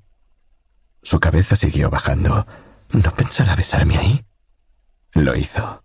Y no solo la besó, pues sus labios fueron tanteando los suaves pliegues de su piel. Ella quedó paralizada por el shock cuando su lengua comenzó a tantear en las hendiduras y luego, mientras le iba separando los labios con los dedos, se introducía más profundamente en ella. Por último, su lengua incansable halló un diminuto lugar sensible, tan diminuto que ella no sabía que existiera, y tan sensible que al principio tocarlo resultaba doloroso. A medida que era superada por la más aguda de las sensaciones que jamás había experimentado, fue olvidando su shock. Incapaz de refrenarse, movía sus caderas hacia arriba y abajo, cada vez con un ritmo más acelerado, refregando su piel resbaladiza por su boca, su barbilla, nariz, frente, totalmente absorta en su propio placer, que fue acumulándose y acumulándose hasta que se sintió totalmente poseída por él y abrió la boca para gritar. En ese momento él le puso la mano sobre la cara, pero ella gritó ahogadamente a medida que el orgasmo avanzaba, finalizando en algo semejante a una explosión y dejándola tan exhausta que creyó que nunca, nunca más podría levantarse. Durante un momento, su cabeza pareció quedar en blanco. Sabía vagamente que él estaba aún entre sus piernas, con su cara áspera contra el suave interior de sus muslos, moviendo los labios suave y afectuosamente. En un momento dado ella dijo, Ahora sé lo que significa, Lorenz. No comprendo, dijo él levantando la cabeza. No sabía que podía llegar a ser así. Ha sido fantástico. Suspiró ella. ¿Ha sido? Oh, Dios, no tengo más fuerzas. Él cambió de posición, arrodillándose a horcajadas sobre el pecho y haciendo que ella advirtiera lo que él quería que ella hiciera. Y por segunda vez quedó paralizada por el shock. Simplemente era demasiado grande. Pero de pronto ella quería hacerlo. Necesitaba introducirlo en su boca. Ella levantó la cabeza y los labios se cerraron en torno a él, mientras él exhalaba un suave quejido. Él le sostenía la cabeza entre las manos, moviéndose hacia adelante y atrás, gimiendo suavemente. Ella le miraba la cara. Él la miraba también, realimentando su placer ante la visión de lo que ella estaba haciendo. Pensó en qué haría ella cuando él, terminara. Y decidió que no le importaba, porque todo lo demás había sido tan bueno con él que ella sabía que incluso llegaría a disfrutar con eso. Pero no sucedió. Cuando ella pensó que él ya estaba a punto de perder el control, él se detuvo, se apartó, se colocó encima de ella y la penetró suavemente. Esta vez fue muy lento y distendido, como el ritmo de las olas en la playa, hasta que él, le puso las manos debajo de las nalgas, agarrándole con fuerza cada mitad del trasero. Y ella le miró a la cara y supo que en ese momento estaba listo para perder el control y derramarse en ella. Y eso la excitaba más que nada. De modo que cuando él finalmente arqueó su espalda, con el rostro distorsionado en una máscara de dolor y gimió hundido en el pecho de ella, le envolvió la cintura con las piernas y se abandonó al éxtasis de la sensación. Y entonces, después de tanto tiempo, escuchó las trompetas y timbales que Lorenz le había prometido. Quedaron tranquilos durante un largo rato. Lucy sentía calor como si estuviera en combustión. Nunca había estado tan ardiente en su vida. Cuando se les apaciguó la respiración, ella podía oír la tormenta fuera. Henry pesaba sobre ella, pero no quería que cambiara de posición. Le gustaban su peso y el leve olor a sudor de su piel blanca. De vez en cuando, él movía la cabeza para rozar las mejillas de Lucy con los labios. Era el hombre perfecto para hacer el amor. Sabía más que ella misma acerca de su cuerpo, y el de él también era hermoso, ancho y musculoso de hombros, estrecho en la cintura y las caderas, con largas piernas velludas. Creyó ver algunas cicatrices, aunque no estaba segura. Era fuerte, amable, hermoso, perfecto. También sabía que nunca se enamoraría de él, nunca desearía fugarse con él o casarse. Sentía que en lo profundo de él había algo muy frío y duro. Su reacción y su explicación cuando ella entró en el cuarto habían sido algo extraordinario. Pensaría acerca de ello. Parte de él estaba ausente. Tendría que mantenerle a distancia y usarle con precaución, como una droga que crea adicción. No es que ella tuviera mucho tiempo para convertirse en adicta. Después de todo, al cabo de un día y medio se habría marchado. Ella se movió y él inmediatamente salió de encima de ella para quedar a boca arriba. Sí, tenía cicatrices. Una larga en el pecho y una pequeña marca como una estrella que podría haber sido una quemadura en la cadera. Ella le frotó el pecho con la palma de la mano. No es muy femenina, le dijo, pero deseo darte las gracias. Él alargó el brazo, le tocó la mejilla y sonrió. Tú eres muy femenina. No sabes lo que has hecho. Has... Él le puso un dedo sobre los labios. Sé lo que he hecho. Ella le mordió el dedo. Luego él le puso la mano sobre el pecho y le buscó un pezón. Ella le dijo, Por favor, no empieces otra vez. No creo que pueda, respondió él, pero pudo. Ella le dejó un par de horas antes de que amaneciera. Oyó un leve ruido en la otra habitación y de pronto pareció recordar que tenía un marido y un hijo en la casa.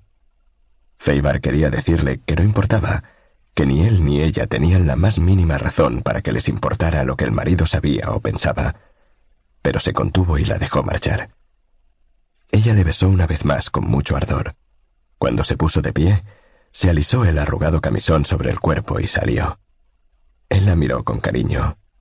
Realmente es alguien, pensó.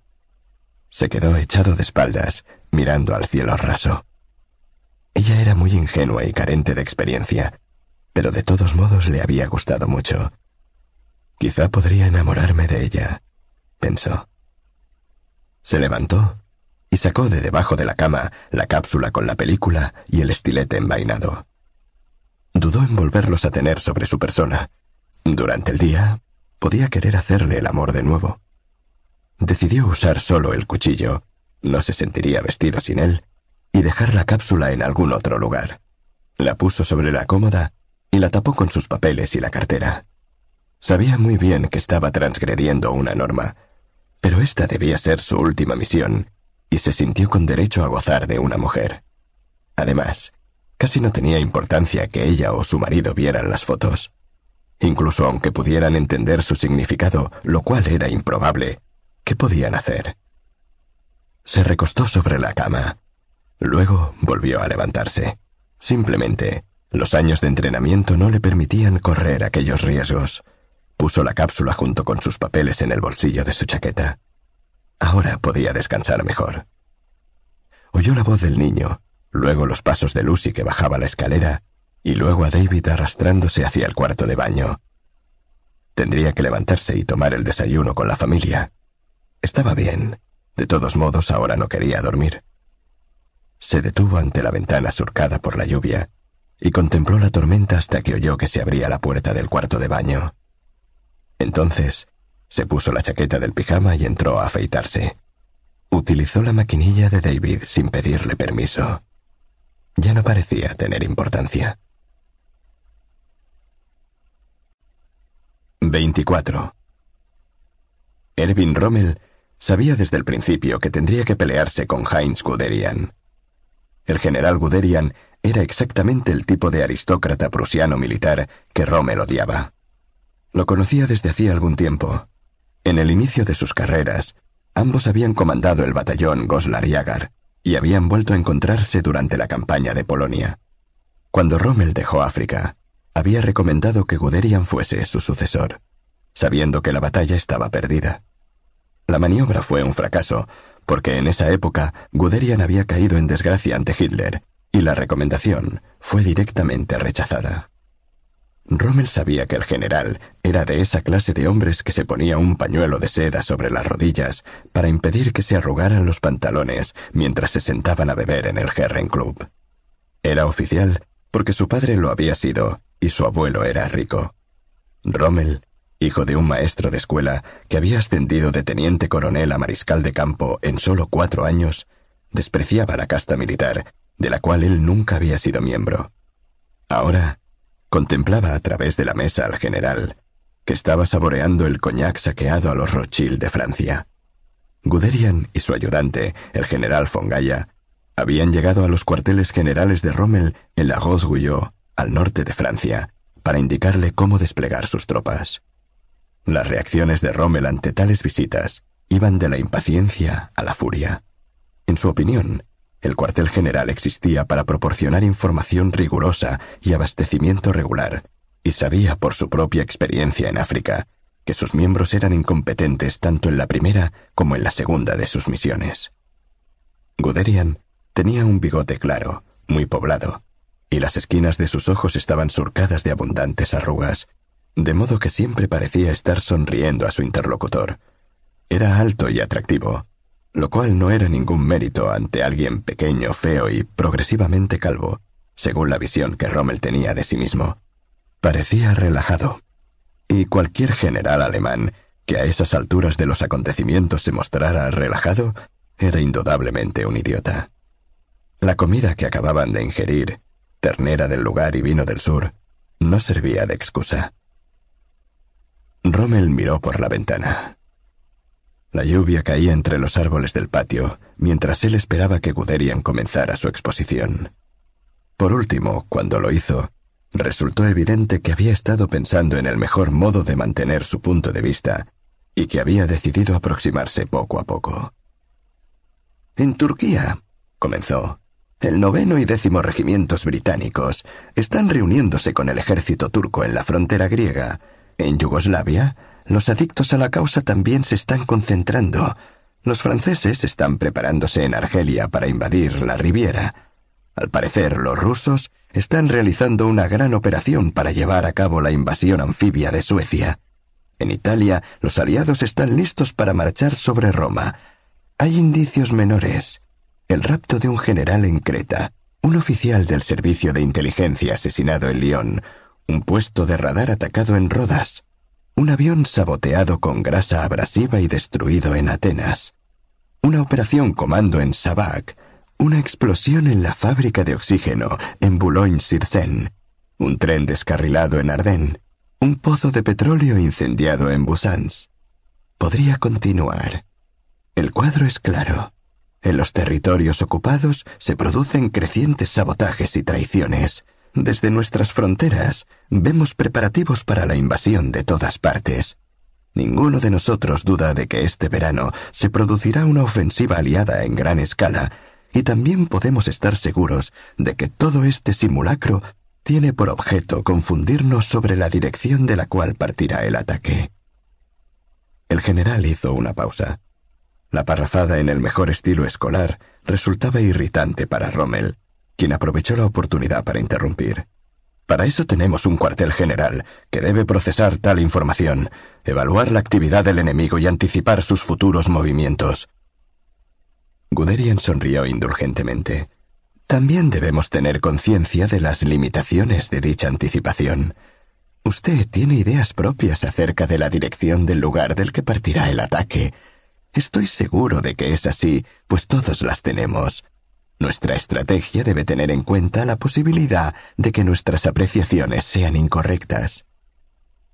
Ahora Rommel advirtió a dónde conducía el razonamiento lateral del general y suprimió su urgencia de demostrar su desagrado antes de que la conclusión fuera expresada.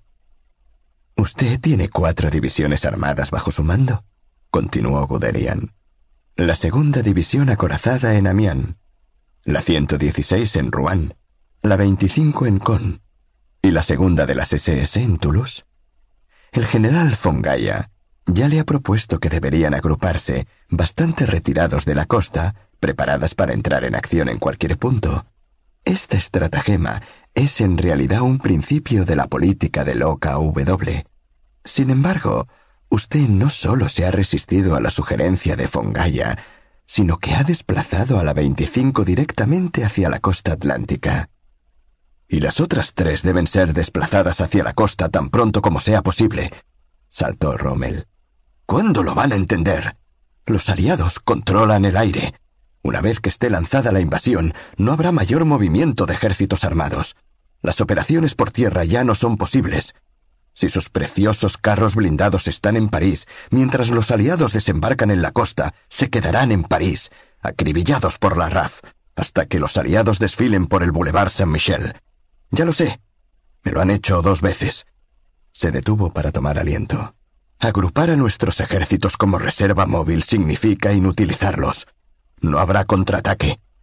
La invasión debe ser detenida en las playas donde desembarque mientras aún sea sumamente vulnerable y ser empujada de regreso al mar. El rubor desapareció de su cara y comenzó a exponer su propia estrategia defensiva. He creado redes de defensa submarina, reforzado el muro del Atlántico, extendido líneas de minas y colocado obstáculos en todos los campos que pueden ser usados como zonas de aterrizaje detrás de nuestras líneas. Todas mis tropas están ocupadas en cavar defensas durante los momentos en que no hacen ejercicios de entrenamiento. Mis divisiones armadas deben ser llevadas a la costa. La reserva de OKW tendría que ser devuelta a Francia. La novena y la décima divisiones de las SS deben ser devueltas desde la frontera oriental. Toda nuestra estrategia debe consistir en evitar que los aliados tengan una punta de lanza de desembarco, porque una vez que la conquisten, la partida estará perdida, incluso quizá la guerra. Guderian se inclinó hacia adelante entrecerrando los ojos en aquella exasperante semisonrisa. Usted quiere que defendamos la línea costera desde Tromsa en Noruega, rodeando la península ibérica hasta Roma. ¿Se puede saber de dónde vamos a sacar semejante ejército? Esa pregunta se la tendrían que haber hecho en 1938, dijo Rommel entre dientes. Después de esa observación, se produjo un silencio embarazoso que resultaba tanto más desagradable por provenir del notoriamente apolítico Rommel. Fongaya rompió la tensión. ¿De dónde cree usted que vendrá el ataque, mariscal de campo? Rommel había estado esperando aquello. Hasta hace poco, mi convicción era que la teoría del paso de Calais era la acertada. Sin embargo, la última vez que estuve con el Führer, me impresionaron sus argumentos en favor de Normandía. También estoy enormemente asombrado por su intuición, y más aún por la precisión de su memoria. Por lo tanto, Creo que nuestras divisiones acorazadas deberían ser desplegadas a lo largo de la costa de Normandía con, quizá, una división en la desembocadura del Soma. Esto último respaldado por fuerzas que no son de mi grupo. No, no, no, dijo Guderian moviendo la cabeza. Resulta demasiado arriesgado. Estoy preparado para llevarle esta propuesta a Hitler, amenazó Rommel. En ese caso, ¿esto es lo que deberá hacer? respondió Guderian, porque no voy a contribuir a llevar adelante sus planes, a menos... ¿A menos? Rommel se sorprendió de que la posición del general pudiera considerarse razonable. Guderian giró su cabeza, molesto por haber hecho una concesión a un antagonista tan tozudo como Rommel. Posiblemente usted sepa que el Führer Está esperando un informe de un agente excepcionalmente eficaz situado en Inglaterra. Lo recuerdo, asintió Rommel. Dinadel. Sí. Se le ha encomendado evaluar la fuerza del primer ejército de Estados Unidos a las órdenes de Patton, en la parte este de Inglaterra. Si haya, como estoy seguro de que hallará, que ese ejército es grande, fuerte y está preparado para entrar en acción, entonces seguiré oponiéndome a usted. Sin embargo, si haya que el FUSAC es un bluff, es decir, un pequeño ejército que quiere pasar por fuerza invasora, entonces aceptaré que usted tiene razón y en ese caso dispondrá de sus divisiones acorazadas. ¿Está dispuesto a aceptar este compromiso? Rommel asintió con su gran cabeza. En ese caso, depende de Dinadel. 25. La casa era terriblemente pequeña, según advirtió súbitamente Lucy. Mientras hacía sus tareas de la mañana, encender la estufa, preparar el potaje, asear y vestir a Joe, las paredes parecían aprisionarla. Después de todo, eran solo cuatro habitaciones conectadas por un pequeño espacio con una escalera. No era posible moverse sin tropezar con alguien. Si se estaba inmóvil y se escuchaba, se podía oír todo lo que hacían los demás. Henry dejaba correr el agua en el lavabo. David se deslizaba escaleras abajo. Joe castigaba a su oso en la salita. Lucy hubiera querido contar con algún tiempo de soledad antes de encontrarse con los demás. Tener tiempo para que los acontecimientos de la noche anterior reposaran en su memoria sin tener que rechazar los pensamientos para poder actuar normalmente sin realizar un esfuerzo consciente. Advirtió que no era nada buena en el arte del fingimiento. No le salía con naturalidad, carecía de toda experiencia. Trató de pensar en otras ocasiones de su vida en que hubiera engañado a alguien cercano a ella, y no lo lograba. No se trata de que se rigiera por tan altos principios. La idea de mentir no la atribulaba tanto. Lo fundamental era que simplemente nunca había tenido razones para actuar con deshonestidad. David y Joe estaban sentados a la mesa de la cocina y comenzaron a comer. David estaba silencioso. Joe hablaba en su media lengua simplemente por el placer de construir palabras. Lucy no tenía apetito. ¿No vas a comer? preguntó David. Ya he comido un poco. Ahí estaba su primera mentira. No le había salido del todo mal. La tormenta volvía más aguda la claustrofobia. La lluvia era tan fuerte que Lucy apenas podía distinguir el granero desde la ventana de la cocina. Uno se sentía aún más cerrado cuando abrir la puerta o la ventana constituía un esfuerzo mayor. Las nubes bajas, el cielo gris plomo y la niebla creaban un crepúsculo permanente.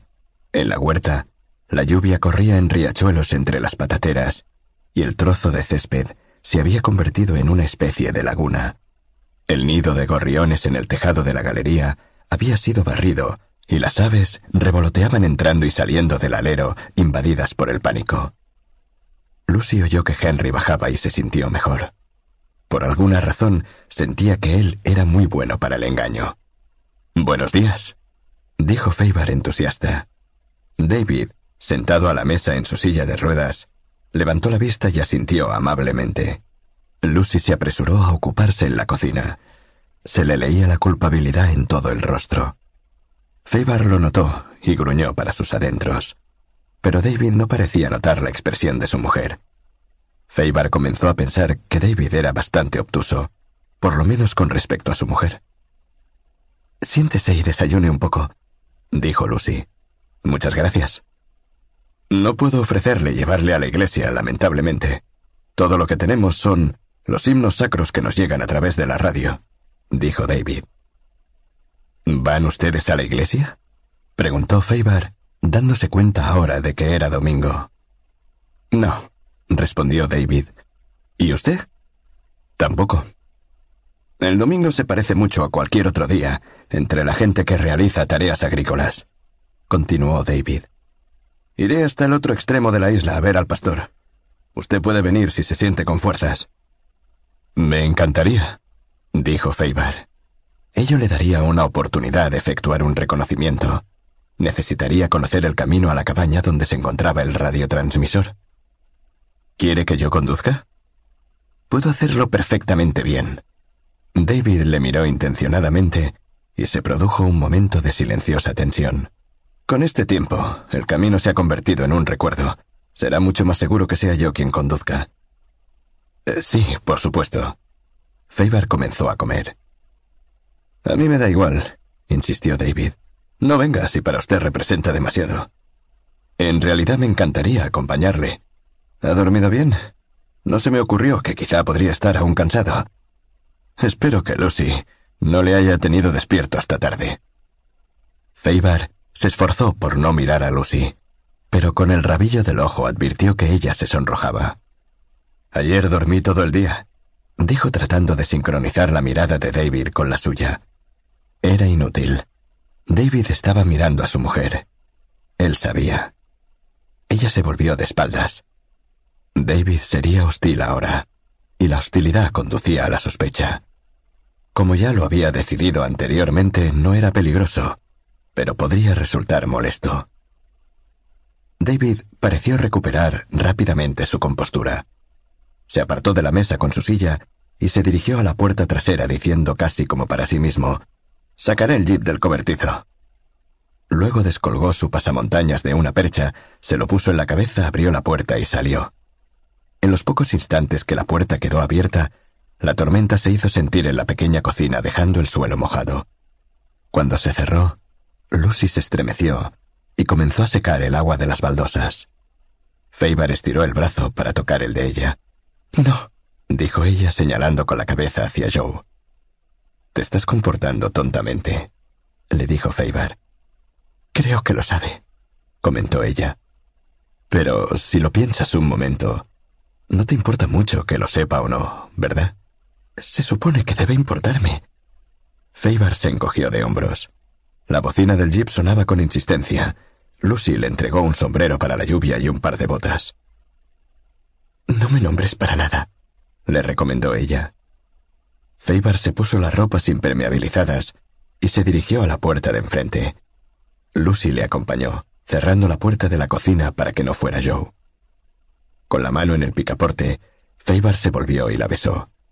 Y ella hizo lo que quería, que fue devolverle el beso con fuerza. Luego se dirigió a la cocina. Feibar corrió bajo la lluvia, a través del barro y saltó al jeep junto a David, quien arrancó inmediatamente. El vehículo había sido especialmente adaptado para que lo condujera un hombre sin piernas.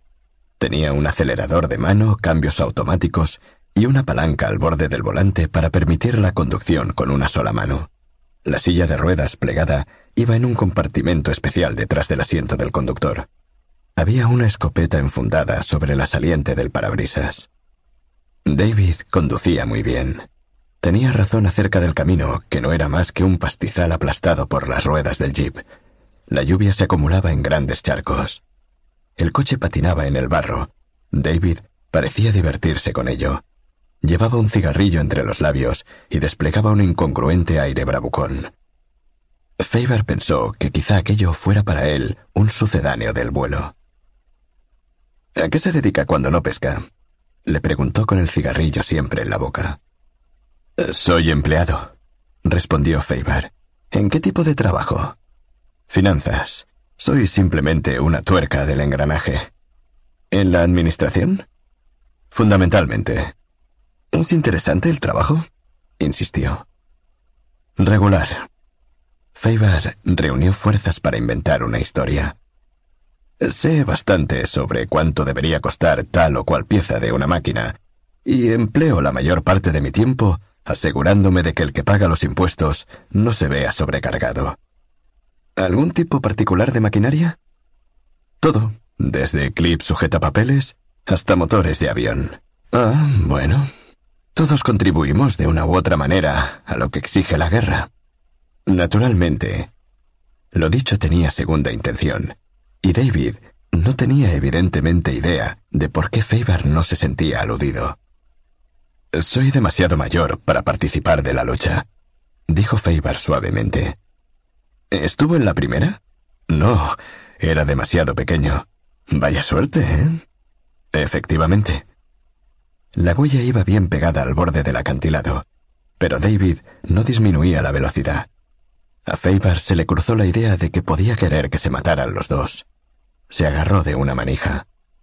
¿Voy demasiado rápido para usted? Preguntó David.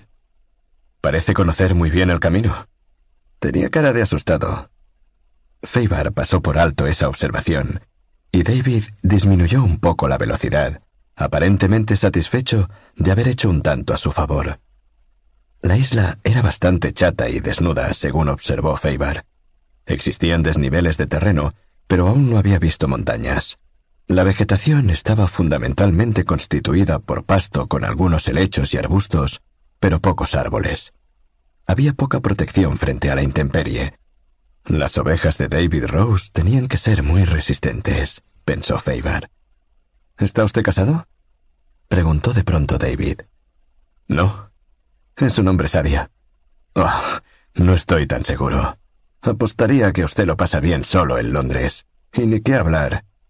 A Faber siempre le había disgustado la subestima y desprecio con que algunos hombres hablan de las mujeres, de modo que le interrumpió. Yo diría que usted es extremadamente afortunado de tener la esposa que tiene. ¿Ah, sí? Sí. Sin embargo, no hay nada como la variedad, ¿no le parece? No he tenido la oportunidad de descubrir los méritos de la monogamia. Faber decidió no decir nada más pues lo que dijera sería echar leña al fuego. No cabía duda de que David se estaba poniendo pesado. Debo confesar que usted no tiene aspecto de ser un empleado administrativo. ¿Dónde se dejó el paraguas y el bombín? Faber intentó una leve sonrisa. Y usted parece muy adecuado para tinterillo. Andaría en bicicleta en ese caso. Debe de ser usted muy fuerte para haber sobrevivido al naufragio. Gracias.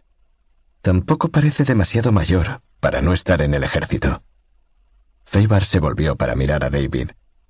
¿A dónde quiere llegar? Preguntó calmosamente. Ya hemos llegado, respondió David. Feibar miró a través del parabrisas y vio una cabaña muy similar a la de Lucy, con paredes de piedra, techo de pizarra y pequeñas ventanas. Estaba situada en la cima de una montaña, la única que Feibar había visto en la isla, y tampoco podía decirse que fuera muy alta. Mientras ascendían, la casa iba tomando el aspecto de ser un lugar cerrado. El jeep pasó junto a un grupo de pinos y abetos, Feibar se preguntó por qué no habían edificado la casa al abrigo de los árboles. Además, junto a la casa había un gran espino blanco que arrastraba su follaje. David detuvo su coche y Feibar le miró mientras desplegaba la silla de ruedas y se trasladaba desde el asiento del conductor hasta la silla. De haberle ofrecido ayuda se hubiese ofendido. Entraron en la casa por una puerta de tablas sin cerradura. En la sala, fueron saludados por un perro coli blanco y negro, un animal pequeño, de cabeza alargada, que movía la cola pero no ladraba. La distribución de la casa era idéntica a la de Lucy, pero la atmósfera era diferente, pues aquel lugar estaba desnudo, sin alegría y no demasiado limpio. David fue hacia la cocina, seguido de Feibar. Allí el viejo Tom, el pastor, estaba sentado junto a la vieja cocina de leña calentándose las manos. Al verlo se puso de pie. Este es Tom McCavity, dijo David. Encantado de conocerle, respondió Tom formalmente. Feibar le estrechó la mano. Tom era un hombre bajo y ancho, con la cara como la superficie de una vieja maleta de cuero. Llevaba una gorra de tela y fumaba una gran pipa de brezo con tapa. Su apretón de manos era firme y el tacto de su piel era como papel de lija. Tenía la nariz muy grande, y Feibar debía prestar mucha atención para poder entender lo que decía, pues conservaba un fuerte acento escocés. Espero no molestarlos, dijo Feibar. He venido solo porque tenía ganas de salir un poco. No creo que esta mañana hagamos mucho, Tom, afirmó David, yendo con su silla hasta la mesa. Simplemente echaremos una mirada. Sí, pero antes de salir tomaremos un poco de té, ¿eh? Tom sirvió el té cargado en tres jarras y le agregó un chorro de whisky a cada uno. Los tres hombres se sentaron a sorber el té en silencio. David fumaba un cigarrillo y Tom, tranquilamente, su enorme pipa. Y Feibar estaba seguro de que los dos pasaban buena parte del tiempo juntos de esa forma, fumando y calentándose las manos sin decir una palabra. Cuando terminaron el té, Tom puso las jarras en el fregadero de piedra y salieron a buscar el jeep. Feibar se sentó detrás. Esta vez David conducía despacio y el perro, que se llamaba Bob, lo seguía a un lado, manteniéndose a su mismo paso sin esfuerzo aparente. Era evidente que David conocía el terreno muy bien, pues conducía con seguridad entre la hierba sin meterse una sola vez en un charco ni quedarse empantanado en el barro. Las ovejas parecían tener mucha lástima de sí mismas y se agrupaban con su lana empapada en las hondonadas o cerca de las matas de los arbustos o en lugares a sotavento, demasiado desalentadas para pastar. Incluso los corderos estaban apabullados y se escondían detrás de sus madres. Feibar observaba al perro cuando éste se detuvo, escuchó un momento y luego salió en línea recta. Tom también lo había observado y dijo, Bob ha descubierto algo. El jeep siguió al perro unos trescientos metros. Cuando se detuvieron, Feibar podía oír el mar. Estaban cerca del extremo norte de la isla. El perro se había detenido al borde de un barranco pequeño. Cuando los hombres salieron del coche, pudieron oír lo que ya había oído el perro, el balido de una oveja herida. Fueron hasta el borde del barranco y miraron hacia el fondo. El animal estaba a unos seis o siete metros más abajo, en precario equilibrio sobre la empinada loma, con una pata delantera en un ángulo extraño. Tom bajó hasta ella, apoyándose cautelosamente, y le examinó la pata. Esta noche comeremos cordero, gritó. David sacó la escopeta del jeep y la hizo deslizar hasta él. Tom sacrificó al animal terminando con su sufrimiento. ¿Quieres que la subamos con una cuerda? le gritó David. Sí. A menos que nuestro visitante quiera bajar a echarme una mano. Sí, claro. Respondió Faber y empezó a bajar hacia donde estaba Tom. Cada uno cogió al animal de una pata y lo arrastraron hacia arriba. El impermeable de Faber se enganchó en un arbusto espinoso y él casi se cayó barranco abajo antes de lograr desenganchar el hule con un sonoro ruido de desgarrón. Cargaron la oveja en el jeep y continuaron la marcha. Faber sentía el hombro muy mojado y se dio cuenta de que se había rasgado casi toda la espalda del impermeable. Me temo que lo he arruinado, dijo. Pero ha sido por una buena causa, le respondió Tom. Pronto volvieron a la cabaña de Tom. Faber se quitó el impermeable y también el chaquetón, que Tom puso sobre la estufa para que se secara. Faber se sentó cerca de él. Tom puso a calentar una tetera con agua, luego fue arriba en busca de otra botella de whisky. Faber y David se calentaban las manos mojadas. El disparo de la escopeta sobresaltó a los dos hombres. Faber corrió a la sala, y de ahí escaleras arriba. David le siguió, deteniendo su silla de ruedas al pie de la escalera. Faber encontró a Tom en una habitación pequeña, desnuda, inclinado hacia fuera de la ventana y blandiendo su puño al cielo. Se me ha escapado, dijo Tom. ¿Se ha escapado qué? Un águila. Abajo, David reía. Tom bajó el arma y la puso junto a una caja de cartón. Sacó otra botella de whisky de la caja y encabezó la marcha escaleras abajo. David ya estaba de regreso en la cocina cerca del calor. Ha sido el primer animal que perdemos este año, dijo volviendo con sus pensamientos una vez más a la oveja muerta. Así es, asintió Tom. Este verano le pondremos cerco al barranco. Bueno. Faber intuyó que había un cambio en el clima. Ya no era lo mismo que había sido hacía un rato. Se sentaron y fumaron como antes, pero David parecía inquieto. En dos ocasiones, Faber le descubrió con la mirada puesta sobre él. Pasado un momento, David dijo, Te dejaremos para que puedas desollar la oveja, Tom. Está bien. David y Faber se fueron. Tom no se levantó, pero el perro los acompañó hasta la puerta. Antes de poner en marcha el jeep, David cogió la escopeta, la sacó de su funda la puso ante el parabrisas, volvió a cargarla y la dejó en el mismo lugar. En el camino de regreso sufrió otro cambio de humor. Un cambio sorprendente, y se puso nostálgico. Yo solía pilotar Spitfires. Unos aviones estupendos con cuatro bocas de fuego en cada ala. Los Brownings norteamericanos disparaban 1260 andanadas por minuto. Los Jerrys prefieren un cañón, sus ME-109 solo tienen dos ametralladoras. Un cañón es más destructivo, pero nuestros Spitfires son más rápidos y certeros. ¿De verdad? Dijo Faber amablemente. Más tarde les pusieron cañones a los Hurricanes, pero los Spitfires fueron los que ganaron la batalla de Inglaterra.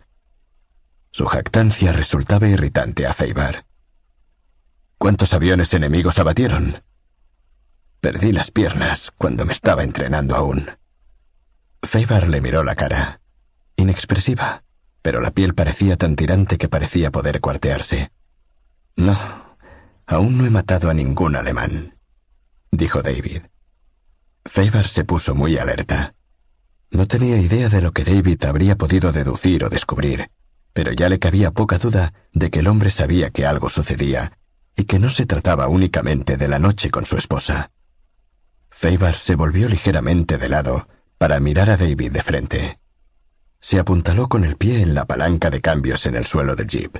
Apoyó su mano derecha suavemente sobre su brazo izquierdo. Esperó. ¿Le interesa la aviación? preguntó David. No. Me parece que se ha convertido en una especie de pasatiempo. Detectar aviones. Como observar pájaros. La gente compra libros sobre aviones, quiere identificarlos. Se pasan tardes enteras acostados en el suelo, escudriñando los cielos con unos prismáticos. Pensé que usted podría ser uno de esos entusiastas. ¿Por qué? ¿Cómo? ¿Qué le hizo pensar que yo podría ser uno de esos entusiastas? Bueno, no sé. David detuvo el jeep para encender un cigarrillo. Estaban en el centro de la isla, a unos cuatro kilómetros de la cabaña de Tom y otro tanto de la de Lucy. David tiró el fósforo al suelo. Quizás sea la película que encontré en el bolsillo de su chaqueta. Al decir esto, arrojó el cigarrillo encendido a la cara de Feibar y cogió la escopeta. 26. Sid Cripps miró por la ventana y maldijo para sus adentros. La pradera estaba cubierta por tanques americanos. Había por lo menos ochenta. Era evidente que estaban en plena guerra y con todas sus implicaciones. Pero si tan solo le hubieran consultado, él les habría ofrecido otro campo donde la hierba no fuera tan abundante, pero ahora los tanques arruinarían sus mejores pastos. Se puso las botas y salió. Había algunos soldados yanquis en el campo, y quizá no hubieran visto al toro. Cuando llegó al portalón, se detuvo y se rascó la cabeza.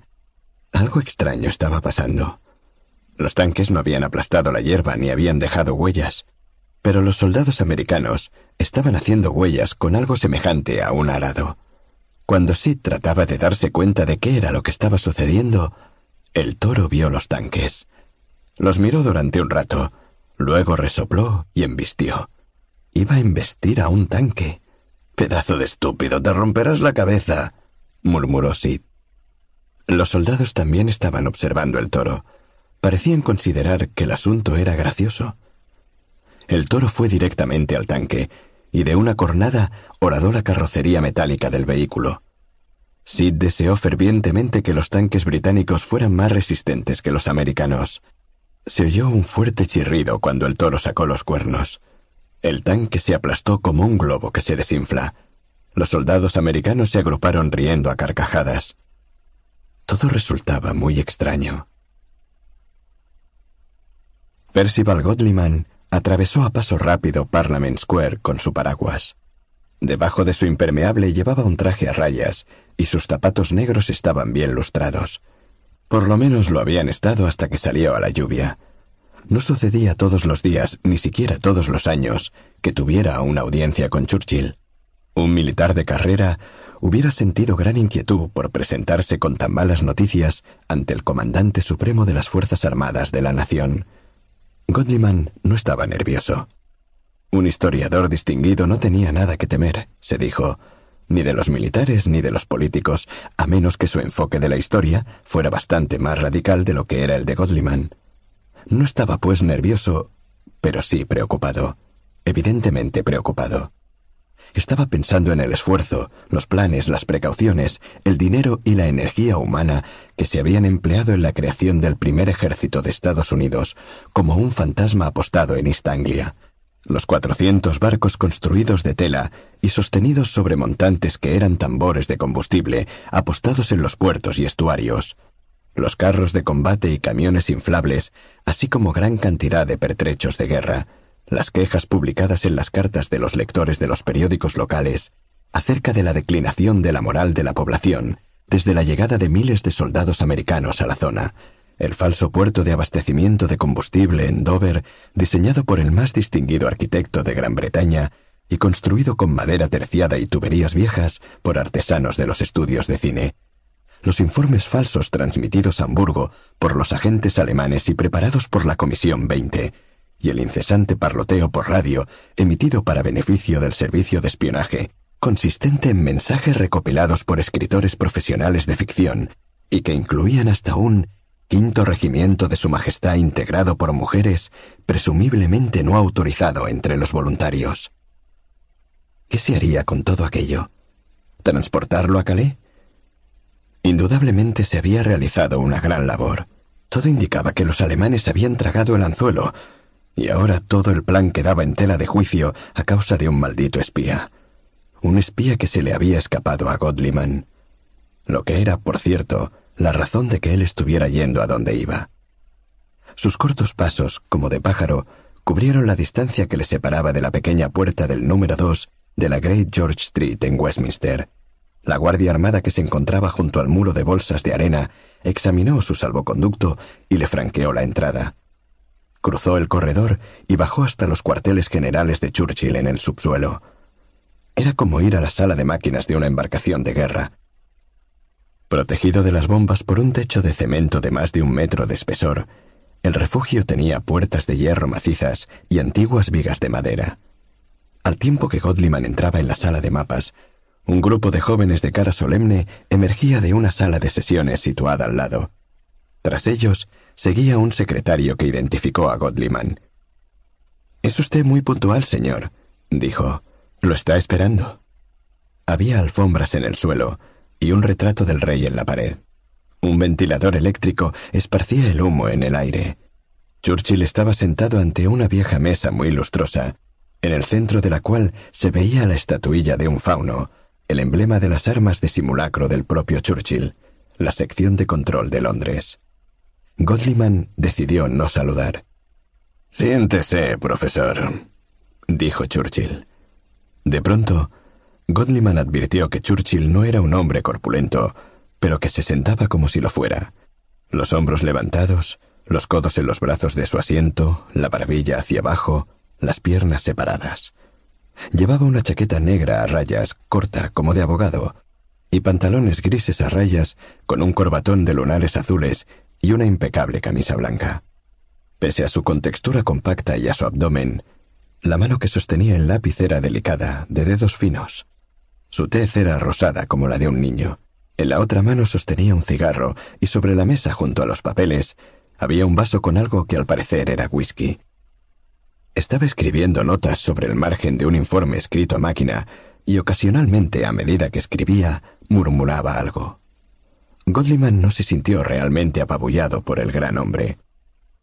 En opinión de Godliman, Churchill había sido un desastre como estadista en tiempo de paz.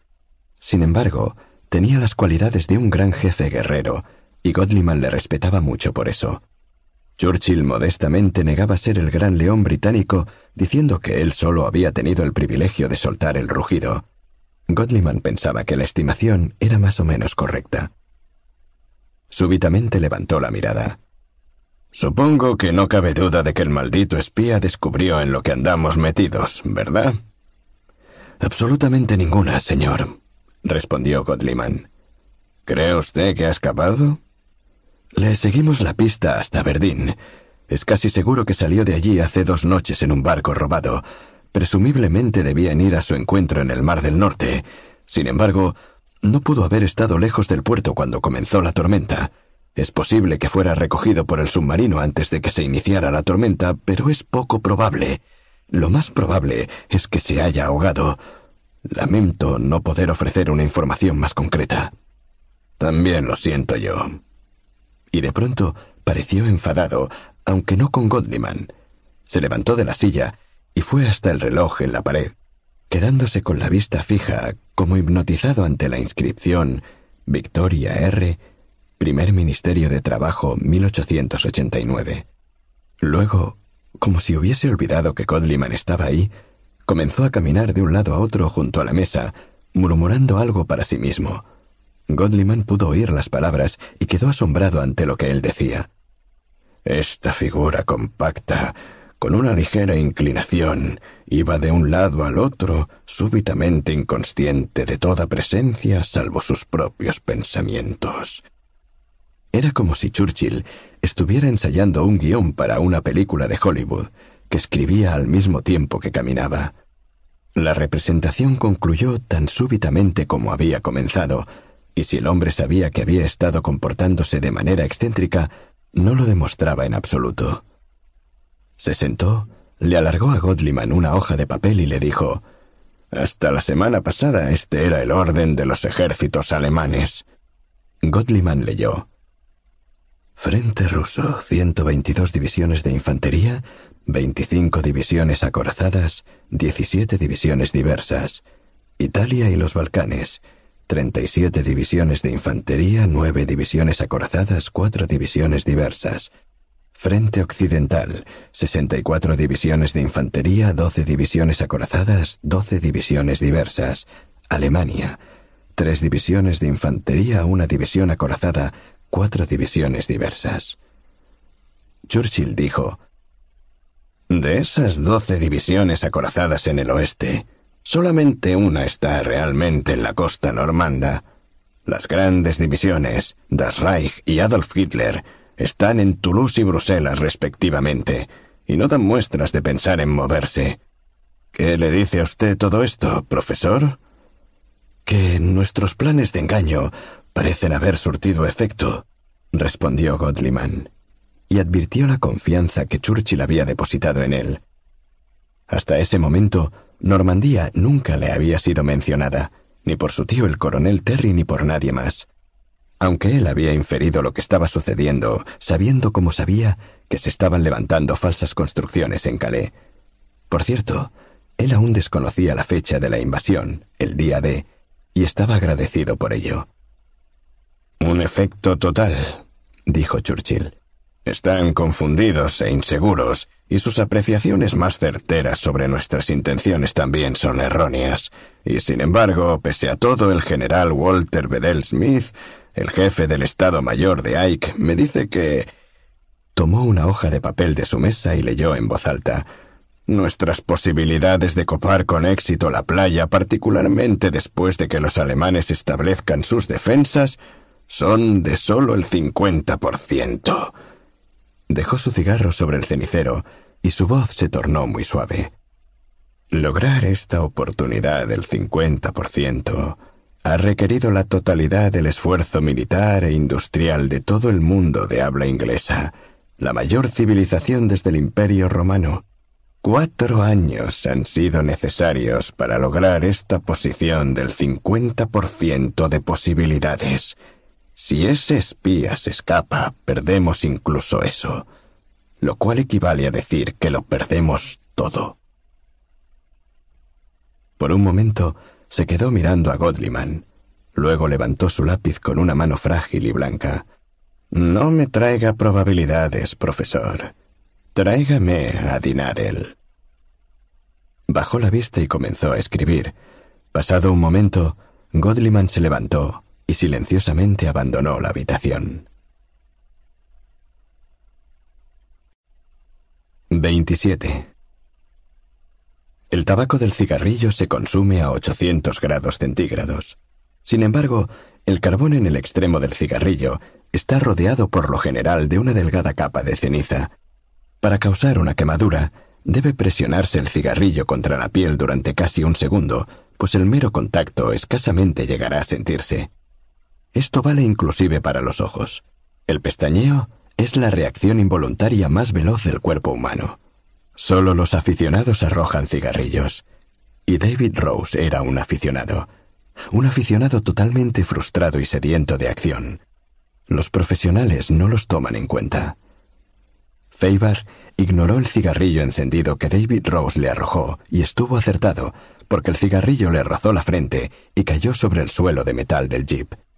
Hizo ademán de coger el arma de David, lo cual fue un error. Tendría que haber empuñado inmediatamente el estilete y apuñalado a David. Este, a su vez, podría haberle disparado primero, pero anteriormente David nunca había apuntado sobre un ser humano, y menos aún asesinado a alguien, de modo que era casi seguro que en el momento preciso le acometería la duda y que entonces Faber le mataría.